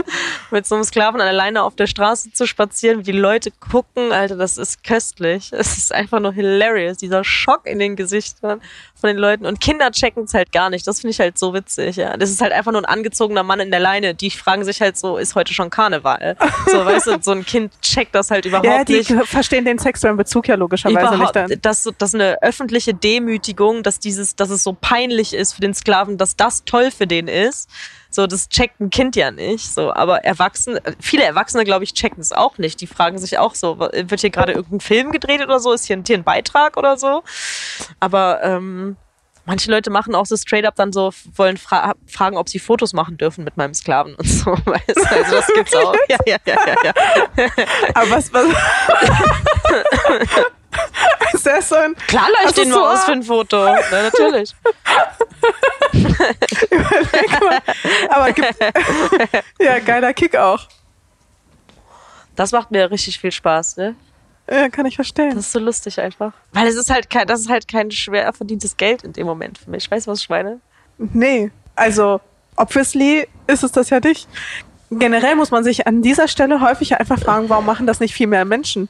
Ich meine, da gibt es scheinbar ein Angebot, beziehungsweise nee, da gibt es scheinbar eine Nachfrage, aber ein relativ geringes Angebot. Nee, die Szene Oder? ist riesig, glaube ich.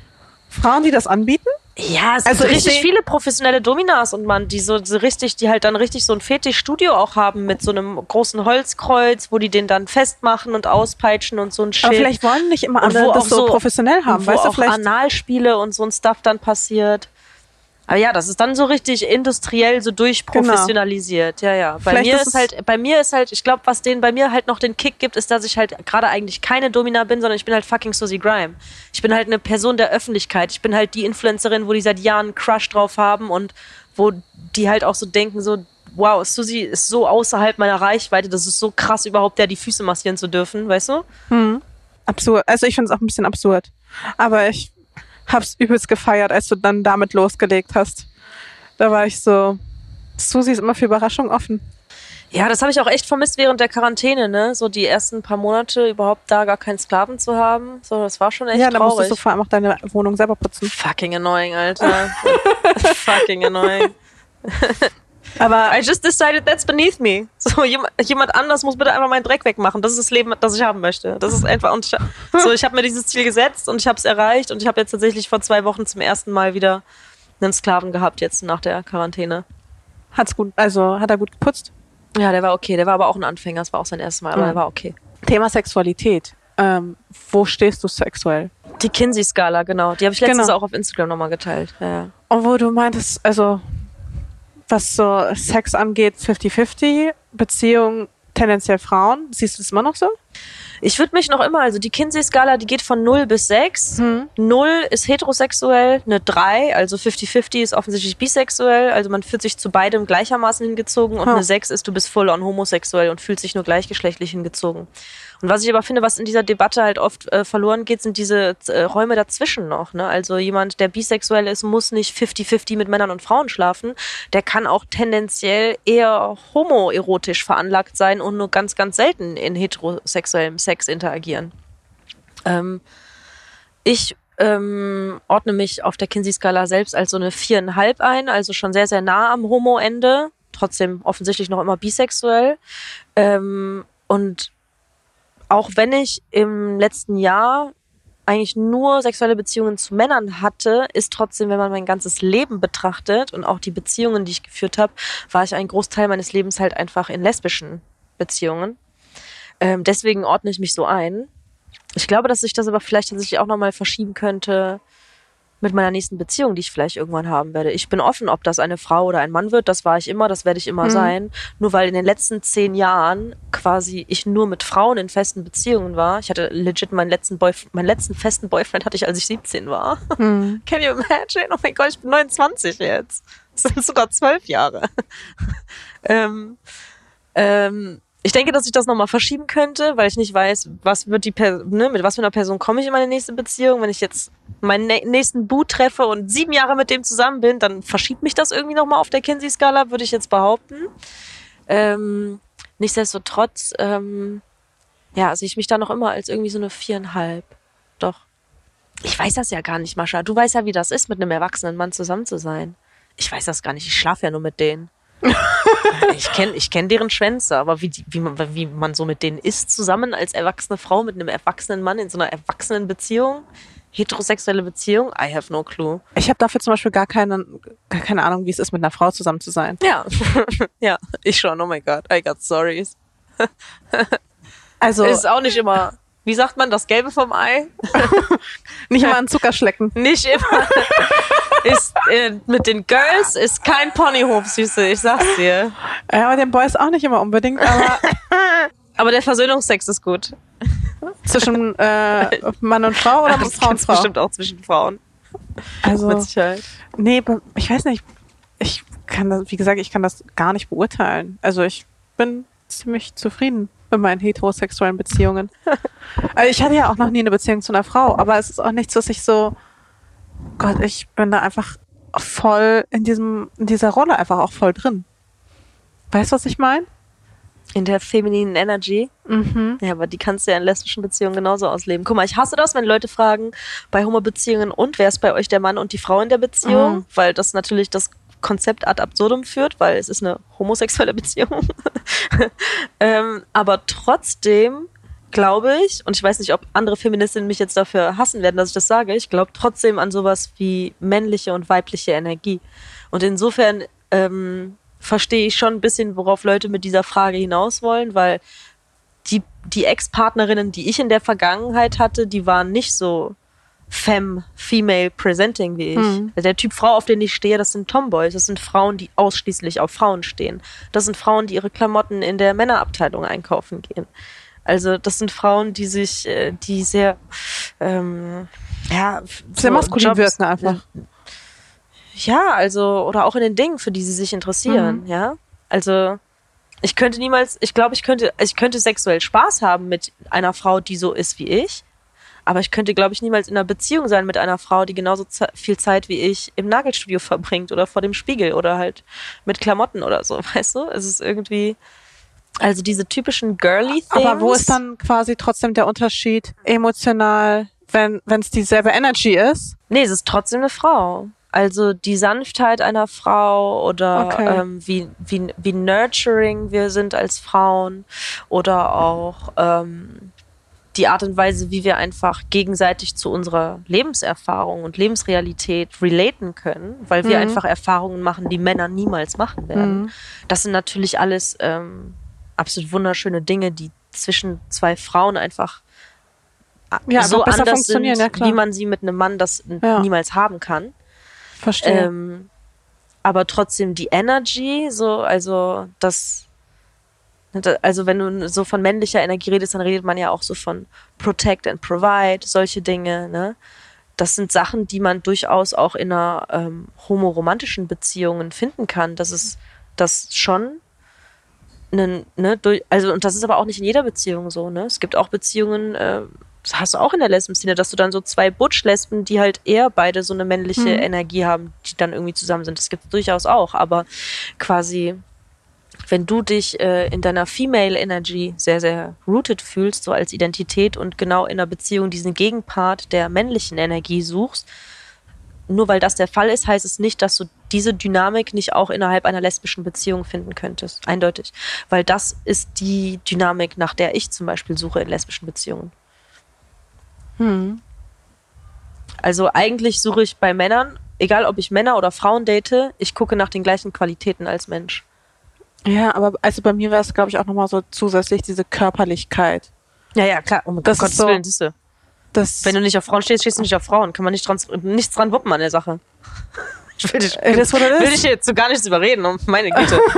ich wollte hier nur eine Misconception aufdecken. okay, ja, du, Weißt du, ich finde es auch total spannend, weil wie gesagt, ich stecke da halt nicht drin. Ich meine, ja, aber ich meine, du hast ja mich mit meinen beiden letzten Ex-Freundinnen gesehen Hm. und da- dass das keine Mädels sind, die jetzt mit mir auf der Fashion Week in der Front Row sitzen, manikürt im neuen Designerfummel und äh, dann sich mit den schwulen Boys so dann über den neuesten so so, weißt du, ja, ja. Tee austauschen. so, like na, das ist irgendwie also es gibt dann schon irgendwie so eine Difference. Okay. Ja, das, also, ist jetzt eigentlich nichts, was ich mich jetzt proaktiv jetzt gerade gefragt habe, aber ich finde es trotzdem schön, dass du mich darüber aufklärst. Okay, gern geschehen. Ähm, wenn man dich auf Instagram sieht, ich finde so von außen, auch wenn man, auch wenn Menschen dich so kennenlernen und sowas, dann bist du ja immer so sehr präsent. Du bist da. Ähm, aber ich fand es total mutig und auch erstaunlich und auch entgegen dem Image, weil ähm, du ja sonst nicht so häufig quasi darüber geredet hast, eben, dass du das Thema Depression einfach angesprochen hast, dass du dich dazu bekannt hast, dass du Depression hast und dass du ja darunter einfach, einfach manchmal leidest und dass dich das begleitet. Und da habe ich mich gefragt, wann hast du es gemerkt, dass das eine Depression ist? Weißt du, was ich meine? Weil ich finde, wenn man mh, depressiv ist, dann kommen immer, also ich finde, häufig traut man sich das dann nicht zu sagen, weil, ähm, oder so geht's mir zumindest, dass ich mich, ich spiegel mich da ja jetzt gerade auch ein bisschen darin, ähm, dass ich mich nicht traue, darüber zu sprechen, weil dann irgendwie zigtausend Menschen ankommen und sagen, aber ein bisschen traurig sein ist noch lange keine Depression. Und man hat so das Gefühl, okay, da muss jetzt wirklich, man muss jetzt zum Therapeuten gehen, der darf dir dann, der muss dir dann bescheinigen, dass du eine Depression hast. Und äh, dann erst bist du auch depressiv. Weißt du, was ich meine? So, und das, Ja, du kannst halt auch eine Mandelentzündung haben und nicht zum Arzt gehen, ne? Hast halt trotzdem eine Mandelentzündung. exakt. Aber ähm, ja, Leute judgen da auch mal ganz, ganz schnell. Also ich Ja. finde das Thema Depression, das mit so vielen, mh, ja, so behaftet irgendwie. Ja, ja, sehr, In der sehr viele? Stigma drumherum. weil einerseits ähm, Menschen das nicht zusammenbringen können, dass man einerseits total aufgedreht und gut drauf sein kann und dann aber auch depressiv sein kann. Also dass Mhm. beides auch parallel funktionieren kann. Mhm. Ähm, und auch zeitgleich. Du kannst total depressiv sein, einerseits, dich in einer depressiven Phase befinden, aber es überspielen können. Ja, ja, klar. Ähm, und zugleich, ja, also wann, wann ist dir das aufgefallen, dass du darunter leidest? Wie, was hat dir geholfen? Was gibt dir Kraft? Also in so einer Phase, woran merkst du es, dass du gerade da reinschlitterst? Bei mir hat das schon als Teenager angefangen. Ich glaube, ich hatte vielleicht meine erste Depression so mit 13. Glaube aber auch im Nachhinein, dass es tatsächlich vielleicht auch im Zusammenhang mit der Pille zur Verhütung ähm, hat stehen können. Das weiß ich nicht. Das hat mir damals niemand so sagen können. Aber ähm, Ist ja auch nicht so, worüber man aufgeklärt wird, ja, wenn man zum Frauenarzt geht. Ja, also nicht wirklich. Ähm, ja, so Perioden mit so, so richtig tief sitzender Traurigkeit und so Orientierungslosigkeit und Antriebslosigkeit und also bis hin zu Gedanken von, dass es halt eh alles keinen Sinn mehr macht, ähm, waren schon da, seitdem ich halt so jung war. Was ich damals als Teenager dagegen gemacht habe, weiß ich gar nicht. Ich glaube, ich habe einfach unheimlich viel geweint Hm. und viel Tagebuch geschrieben und, und ich war auch sehr, sehr wütend. Sehr wütend und habe sehr viel geweint. Ähm, ich glaube, wenn ich heute eine schlechte Phase habe, dann bin ich schon tendenziell eher der dann relativ viel zu Substanzen einfach greift und tatsächlich den Sch Schmerz versucht zu lähmen und sich zu betäuben. Wie traurig ich bin, merke ich oft an dem Level von Alkohol- und Graskonsum und auch wie wenig ich quasi rausgehe und Sachen mache, Aktivitäten mit Leuten und irgendwie an einem gesunden Leben einfach irgendwie teilnehme. Also ich bin dann sehr zurückgezogen, versuche mich zu betäuben und einfach sehr viel zu schlafen. Daran merke ich das dann eigentlich immer. Hm, Ich glaube, meine letzte Depression, die ist jetzt zum Glück schon, ist jetzt zum Glück echt schon ein Jahr her, war vermutlich echt so während der Trennung, die ich hatte die hat mich natürlich in so ein tiefes Loch äh, gestoßen, weil wenn man fünf Jahre lang mit einem Menschen zusammen ist und zusammen lebt, dann ist das einfach irgendwie logisch, denke ich, dass das dann jemanden, der wie ich dieses Problem halt chronisch schon immer hatte, dass das das einfach dann triggert und auslöst Ja, in dem. Moment. Ähm, und ich war aber auch davor in der Beziehung schon sehr lange. Also jetzt so retrospektiv betrachtet war das echt eine sehr, sehr lange Depression. Die war nicht nur im Prozess der Trennung und danach der Verarbeitung, sondern ich war die letzten Jahre in dieser Beziehung eigentlich schon in einer tiefen Depression und so, äh, also Depression drin und irgendwie nicht wirklich fähig, mein Leben äh, gut zu leben, würde ich sagen, oder glücklich zu leben. Weil dich die Ähm, Beziehung belastet hat. Ja, es hat einfach, und deswegen auch, wenn man nicht, also das wäre mir vielleicht einfach wichtig in dem Zusammenhang mitzugeben, Leute, Leute, die das jetzt irgendwie hören, wenn man ein Mensch ist, der irgendwie ohnehin ein Problem damit hat und du dann aber auch noch in einer Beziehung bist, die halt irgendwie gegen deine Natur geht und dir irgendwie nicht gut tut in manchen Dingen, dann ist das halt irgendwie so eine Dynamik von so einer Downward Spiral, wo du halt einfach nicht rauskommen kannst, wenn du nicht deine Umstände änderst. Und bei mir hat echt die Trennung, also dann ist es natürlich noch mal kurz richtig dunkel geworden, aber danach der Trennung, als ich einfach diesen, diese Freiheit hatte, einfach meine Story neu zu schreiben und wie ich im Leben stehe und mit was für Dingen ich mich beschäftige und was ich tue und nicht tue und was ich anziehe und was ich nicht anziehe Mhm. und was ich sage oder nicht sage. All diese Dinge, das, ähm, das hat mir übelst geholfen. Äh, ich bin sehr, sehr glücklich seitdem und bin auch super froh, dass ich schon seit einiger Zeit das gar nicht mehr so richtig weiß, wie sich das anfühlt, so tief traurig zu sein, weil ich jetzt echt schon länger nicht mehr so tief traurig war. Und das ist echt was, wo ich super froh drüber bin, weil es ist einfach schön, wenn es dann einfach mal okay ist zwischendurch. Und ich habe leider aber jetzt irgendwie überhaupt gar keinen Rat für dich, weil du mich gefragt hast, wie, also was sind so meine Tricks, wie man besser damit umgehen kann oder Nee, so. also eher so, was gibt dir Kraft? Ja, was gibt mir Kraft? Keine Ahnung, Mann. Das ist echt eine tiefe Frage. Ich hab, I don't know. Und was gibt dir heute Kraft im Alltag?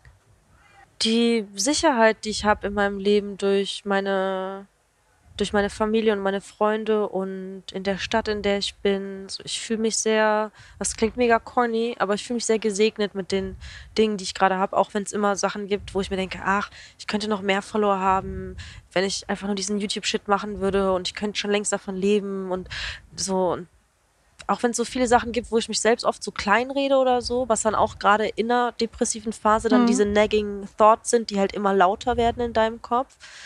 Aber wenn ich so wie es gerade alles ist, denke ich mir so, ja klar, hätte, könnte, geht immer alles besser, schneller weiter nach oben. Aber wenn ich so überlege, wo ich, wo ich angekommen bin, so im Vergleich zu dem so traurigen 13-jährigen Mädchen damals so auf dem Land, so im Dorf, als totaler Alien von allen ausgestoßen. Ich bin doch immer ein fucking Außenseiter, aber guess what? Ich habe halt auch einen blauen Haken. Ach so. Ist halt irgendwie, nee. Ich, also, ich bin doch immer ein Außenseiter, aber ich habe auch einen blauen Haken. Also irgendwie bin ich dann ja vielleicht doch ein bisschen so Teil von irgendetwas. Weißt du, was ich meine? So, es ist irgendwie. Aber es also, ist doch übrigens voll oft so, dass ähm, Menschen, die irgendwie in der kreativen Branche irgendwie landen, auch ganz häufig Außenseiter sind. Ja, ich denke, das ist ganz normal. Ganz ich glaube, man braucht auch so ein bisschen so eine Alienhaftigkeit. Weil ich versuche einfach dankbar zu sein. Das ist, was ich meine. Weißt du, Mhm. für sowas Banales wie den blauen Haken. Das sind dann aber einfach so Kleinigkeiten im Leben. Wenn ich das meinem 13-jährigen Teenager ich so erzählt hätte oder dass ich mal mit dem Kiffen mal so eine Produktplatzierung mal mit dem Kiffen im Internet Geld verdienen kann. Weißt du, das sind so, so banale Kleinigkeiten in meinem Leben irgendwie, wo ich aber dann versuche in so Zeiten, ja, oder allein wenn es nur meine Menstruation ist und ich wieder drei Tage davor am Heulen bin, ja, wo, wo man manchmal denken könnte, das ist eine Depression, aber dann gucke ich auf den Kalender und merke ich, ah nein, das ist nur meine Periode. Aber So, auch weißt du? beruhigend, oder? Ja, Wenn man ja. dann weiß, okay, das Ganze hat auch bald ein Ende. ja, Weißt du, genau. das Bei der Depression weißt du das nämlich nicht. Eben, eben. Aber wenn du so Ja, diese das- paar Tage vor der Periode, ist bei, bei mir dann- genauso. Das sind dann so Kleinigkeiten, wo ich mir denke, so, so höher, weiter, toller mein Leben auch irgendwie sein könnte. Mhm. Wenn ich mal mir diese Kleinigkeiten, die ich erreicht habe im Leben, dann so dann vor Augen halte, dann ist doch eigentlich ganz okay, wo ich bin und eigentlich so, weißt du? Voll. Deswegen, ich glaube, Gratitude für die kleinen, simplen Dinge in den Momenten, wo es einem gut geht oder wo nichts schmerzt und nichts taub ist. Ich glaube, das hilft irgendwie schon, schon weiter. Ich glaube, es war letztes Jahr, als ich einen ganz, ganz tollen Satz gehört habe. Ich glaube, in einem Podcast oder in einem Hörbuch, ich weiß nicht mehr genau. Und ich weiß auch nicht, ob ich ihn schon mal im Podcast hier erzählt habe, aber er hat mich seitdem oder er begleitet mich seitdem und immer wenn ich irgendwie mm, merke, ich schlittere gerade in irgendeine Wut rein oder in irgend so ein negatives Gefühl, dann äh, rufe ich mir das mal vor Augen. Und zwar ähm, eben das Thema Dankbarkeit. Dass Dankbarkeit einfach ein so starkes Gefühl ist, dass kein negatives Gefühl dagegen ankommt. Du kannst nicht dankbar sein und gleichzeitig eifersüchtig oder dankbar und gleichzeitig ähm, Ja, name a negative feeling. Und gleichzeitig, äh, was hatte ich vorhin gesagt? Eifersüchtig war das, ne? Ähm, gleichzeitig irgendwie traurig oder belastet oder also Dankbarkeit ist einfach ein viel zu starkes Gefühl, was negative Gefühle, wenn du es wirklich Krass. fühlst, ähm, übertönt. Ja, krass. So habe ich ja nie drüber nachgedacht, aber ja, voll. Also deswegen, das finde ich total ähm, schön irgendwie an dieser Dankbarkeitsthematik, weil das ist nicht stärker als Liebe, aber du kannst ja auch lieben und dabei sehr traurig sein, aber du kannst nicht dankbar sein und dabei sehr unglücklich irgendwie, weil Mhm. Dankbarkeit so fucking stark ist. Mhm. Okay, ich fühle mich scheiße. Okay, wofür bin ich dankbar? Auch so ein Dankbarkeitstagebuch und sowas. Ja, ich mache manchmal so Morning Affirmations, aber das habe ich jetzt auch schon länger eine Weile nicht mehr gemacht, weil es Ja, mir ich gerade so gut geht. Aber eigentlich ist das gerade Voll. bad practice, weil man sollte es eigentlich selbst, wenn einem gut geht, immer weitermachen. Und da I don't practice what I preach. Was denken Menschen von dir, was äh, einfach nicht stimmt? Dass ich eine Männerhasserin bin. girl, Aber- girl. Nee, ich wollte gerade sagen, so viele Schwänze wie ich lutsche, kann ich keine Männerhasserin sein, aber das macht's, das navigiert's auch nicht. Nur weil du eine Tochter hast, kannst du trotzdem Sexist sein, aber ich wollte einfach einen sassy Spruch bringen, ja. Okay. ähm, okay. okay. Hast du äh, noch ein Guilty Pleasure? Boah, ja, so Reality-TV-Series. Ist Echt? Wenn ich das jetzt durch dein- Pleasure? Wenn ich jetzt durch dein YouTube gucken würde, Boah, ich gucke so viel YouTube Schranz auf YouTube, Alter. Boah, ich gucke so viel Shit, wo ich mir auch denke, boah, eigentlich sollte ich diesen Leuten meine Klicks gar nicht geben. Was guckst du denn so? Oh, weiß ich nicht, so T-Channels oder so ein Shit, wo ich mir denke, wen interessiert denn jetzt einfach der acht Trilliardenste Skandal von James Charles? Es, lasst, es ist doch einfach okay jetzt. Influencer sind auch nur Menschen, like, we get it. Aber trotzdem, es triggert dich. Ja, ich gucke den Scheiß an trotzdem, ne? wo ich mir denke, so wie unnötig einfach. da, das schwingt auch so eine Runde Selbsthass irgendwie. Und da ist noch eine Selbsthass mit dabei, stimmt. stimmt. Aber was dann mehr, viel mehr pleasurable ist, ist dann eigentlich so Trash-TV, so Kardashian. Ich liebe Keeping Up with the Kardashians. Ich gucke das wie eine Religion. Das ist so hilarious einfach. Ich liebe Was hast du letztens äh, gedacht, als hier die Kanye und Kim Nummer rauskam, dass Kanye sich irgendwie von ihr scheiden lassen Ja, will? Kanye ist einfach fucking bipolar. So, der hat also, wenn Leute das nicht checken, und deswegen, also bin ich nach trotzdem nach, nach also ich bin echt ohne Fans, aber trotzdem bin ich noch immer ein Kanye Stan nach all den sexistischen und auch pro Trump Sachen und so, die der gesagt hat. Also es ist alles scheiße, aber ah, dann weiß ich auch nicht, wie viel kann man auch mit Mental Health entschuldigen, aber der ist wirklich einfach fucking crazy. Der ist irgendwie an irgendeinem Punkt in seinem Leben einfach komplett freigedreht. ja, seine Mutter gestorben ist, hat diese bipolare Störung echt überhand genommen. Und ich hoffe einfach echt nicht, dass wir vor live vor Kamera sehen, wie dieser Mensch zugrunde geht. Das ist alles, Voll. was ich hoffe, ja. Aber glaubst du nicht, dass quasi der Tod eines geliebten Menschen, dass der einfach so etwas Krasses in einem auslöst, dass man dann einfach, dass das einfach für immer alles verändert? Butterfly-Effekt. Doch, ich denke schon. will jetzt die Stimmung nicht herunterziehen. Fand ich übrigens auch beachtlich, dass du ähm, in diesem Tote Mädchen lügen nicht Video ähm, das Thema Tod ja auch so angesprochen hast bei dir. Mhm. Da war ich, das war, das war zum Beispiel so eins der Videos, wo ich gedacht habe, krass, dass du das, also die, das Video kann ich äh, euch allen sehr empfehlen. Also was heißt sehr empfehlen? Also das klingt so werbemäßig, aber ähm, ja, das ist, ist auch eine Story, die finde ich über, weiß ich nicht, die glaube ich viel auch über dich aussagt oder über deinen späteren Lebensweg. Mhm. Ja, also gerade in Bezug auf die Depression ist es halt irgendwie schon.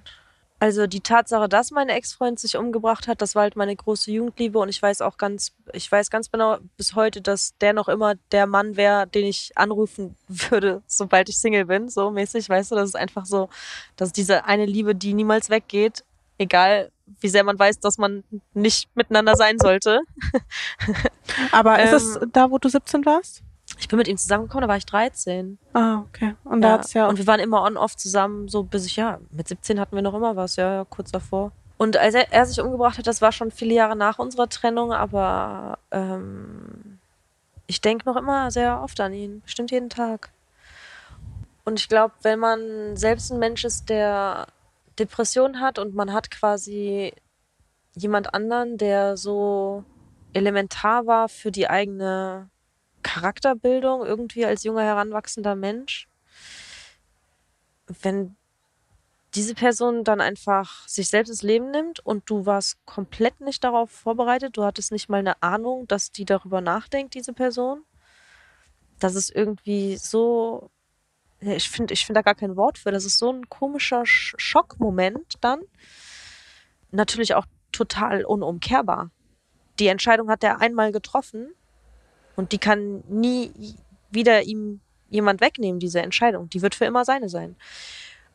Ich glaube, wenn man als Mensch, der selbst schon mit suizidalen Gedanken zu kämpfen hatte, wenn man da durchgeht, einen Menschen auf diese Art und Weise zu verlieren, dass dir das auf eine sehr ähm, pervers düstere Art und Weise irgendwie eine Art von doppelten Boden gibt, was deine eigene Depression angeht. Weil die Tatsache, dass ich durch diesen Schmerz gegangen bin, einen Menschen so zu verlieren, selbst in meinen Zeiten, wo ich meine düstersten Episoden habe, was meine Depression angeht, dieser letzte Schritt wirklich, mich so radikal aus dieser Welt zu schneiden, könnte ich, glaube ich, schon alleine da nicht, weil ich meiner, meinen Angehörigen, meiner Familie, den Menschen, die mich so sehr lieben, wie ich ihn geliebt habe, niemals antun könnte. Das ist nämlich eh so eine Sache, die für mich so das Thema Tod generell deutlich erträglicher macht ist das der Tod, also dieser Abschluss, ist ja für die Person, die gestorben ist, ja überhaupt nicht schlimm, sondern nur für die, die, die Hinterbliebenen. Also der Mensch, der dann aus dem Leben geht, also obviously ist der ja fein damit. Weil, also. Ja, weil sein ganzes Leben weil für er, ihn, weil sein ganzes Leben für ihn war schlimm. Und den Unterschied muss man halt auch einfach mal sehen. Nee, aber auch, ich meine, ich mein, er, er hat so seinen Frieden gefunden und ich, also Voll. wenn man, wenn man stirbt, dann ist man einfach nicht mehr da und dann kümmert ein das, was danach ja. kommt, ja auch nicht mehr. Ja. So, es ist ja dann nur noch schlimm für die Hinterbliebenen, die ja. ja dann irgendwie das Gefühl haben, ihnen fehlt etwas und die dann dieses, also dabei ist ja eigentlich alles vergänglich, weißt du? Also, weil man als Hinterbliebener immer in diesem Was wäre, wenn drin steckt, weißt du? Mhm das ist ja die eigentliche Qual daran. Es ist ja nicht mehr für den Menschen schlimm. Man bemitleidet ja nicht nee. den Menschen, sondern man bemitleidet ja auch mal so ein Stück weit dann auch vielleicht auch sich selbst, mhm. weißt du? Und das loszulassen und quasi meine Emotionen und Gefühle da herauszunehmen und zu sagen, okay, so, das hat aber an, also klar hat das was mit dem Menschen zu tun, aber das hat auch ganz, ganz viel mit mir selbst zu tun. Voll. Das finde ich relativiert das dann auch so ein bisschen und macht es dann nicht mehr ganz so schlimm. Was es für mich weniger schlimm macht, ist einfach die Tatsache, dass ich weiß, dass er einfach nicht mehr lebensfähig war und in so viel in so viel Pain war, dass es literally unbearable wurde für ihn und dass er jetzt einfach von diesem Schmerz be einfach befreit ist und das ist sein absolut gutes Recht, ähm, diese Wahl getroffen zu haben, weil man keinem Menschen unerträgliche Amount of Pain irgendwie zumuten sollte. Ähm, trotzdem ist es natürlich tragisch, weil das irgendwie auch heißt, dass wir alle, die es versucht haben, keiner von uns war in der Lage, ihm zu helfen, sich selbst zu helfen. Ja. Und das ist natürlich schon sehr, sehr schmerzhaft, weil ja, dieses Was wäre wenn, das bleibt natürlich für immer so. Und es gibt so oft Situationen, wo ich ihn einfach gerne anrufen würde und so, weil ich ganz genau weiß, der hätte gelacht über Männerhass. Ich hätte mit dem hergezogen über diese ganzen Trolle. Wir hätten Streiche zurückgespielt zusammen. So. Weißt du? Das weiß ich ganz genau. Der hätte mich high-fived und sich den Bauch gerieben vor Lachen, dass ich mit dem Kiffen Geld verdiene. Hätte hilarious gefunden. Ich hätte den mit aufs Splash genommen. So, wenn ich schon Backstage bin, wer soll denn mitkommen, außer die Person, die mich überhaupt zu Hip-Hop und Rap introduced hat. So, weißt du? Das sind einfach so Sachen, das wäre schön gewesen, einfach, weißt du? Mhm kann ich voll zu relaten. Ich habe so an sich habe ich noch so viele Fragen, aber es, ich glaube, es ist jetzt auf jeden Fall schon die längste Folge aller Zeiten geworden. Ähm, letzte Frage. Hast du heute was geteilt, was du noch nicht geteilt hast öffentlich? Ähm, also über meinen verstorbenen Ex-Freund habe ich jetzt noch nicht so viel geredet öffentlich und ansonsten weiß nicht, also habe auch lang kein Interview mehr gemacht da sind bestimmt jetzt auch viele neue Gedankenansätze, die ich so vielleicht vor ein paar Jahren noch nicht hatte. Aber jetzt gerade konkret weiß ich nicht. Wir haben über so viele Sachen geredet. Wir haben richtig viele Sachen geredet. Weiß ich jetzt gar nicht, ehrlich, sorry. Tut mir leid. Das Domina-Ding, da habe ich auch noch nicht viel drüber geredet, weil das Echt mach ich ja noch nicht so, das mach ich noch nicht so lange. Da Ach so, hatte ich ja. erst ein einziges Mal ein Interview. Dabei ist es wirklich unheimlich unterhaltsam. Ich finde, da könntest du auf jeden Fall öfter drüber reden. Ja, dann auf jeden Fall Und Aufklärungsarbeit leisten. YouTube-Video mit meinem Sklaven kommt, Alter. Ich schwöre. Wirklich? Ich hoffe, der aus Würzburg meldet sich. Das wäre der perfekte Kandidat für ein YouTube-Video, ey. Dann freue ich mich schon drauf. ich hoffe, der aus Würzburg meldet sich. Danke, dass du so offen warst. In Ja. diesem Format. Danke. Also nicht nur im Privaten, sondern jetzt auch im Öffentlichen. Ja. ja, ist schon, ist schon okay. Machen wir. Alles gut. Gerne. Danke für die Einladung. Ciao. Tschüss. Folgt mir auf Instagram. Ja, folgt folgt Susi auf Instagram. Und Und, auf YouTube. Only, OnlyFans. Und auf YouTube. Nee, warte. Ihr folgt mir auf Instagram und YouTube. Euer Freund folgt mir auf OnlyFans. Was hast denn du gegen Freundinnen? Also, nee, nee, es geht natürlich auch. das hätte doch keiner ausgeschlossen Also. Girls supporting Girls. Nice Girl. Gib, gönn mir mal 19,99 für meine Titten, ja? Das war die 16. Folge Unshared mit Susie Grime.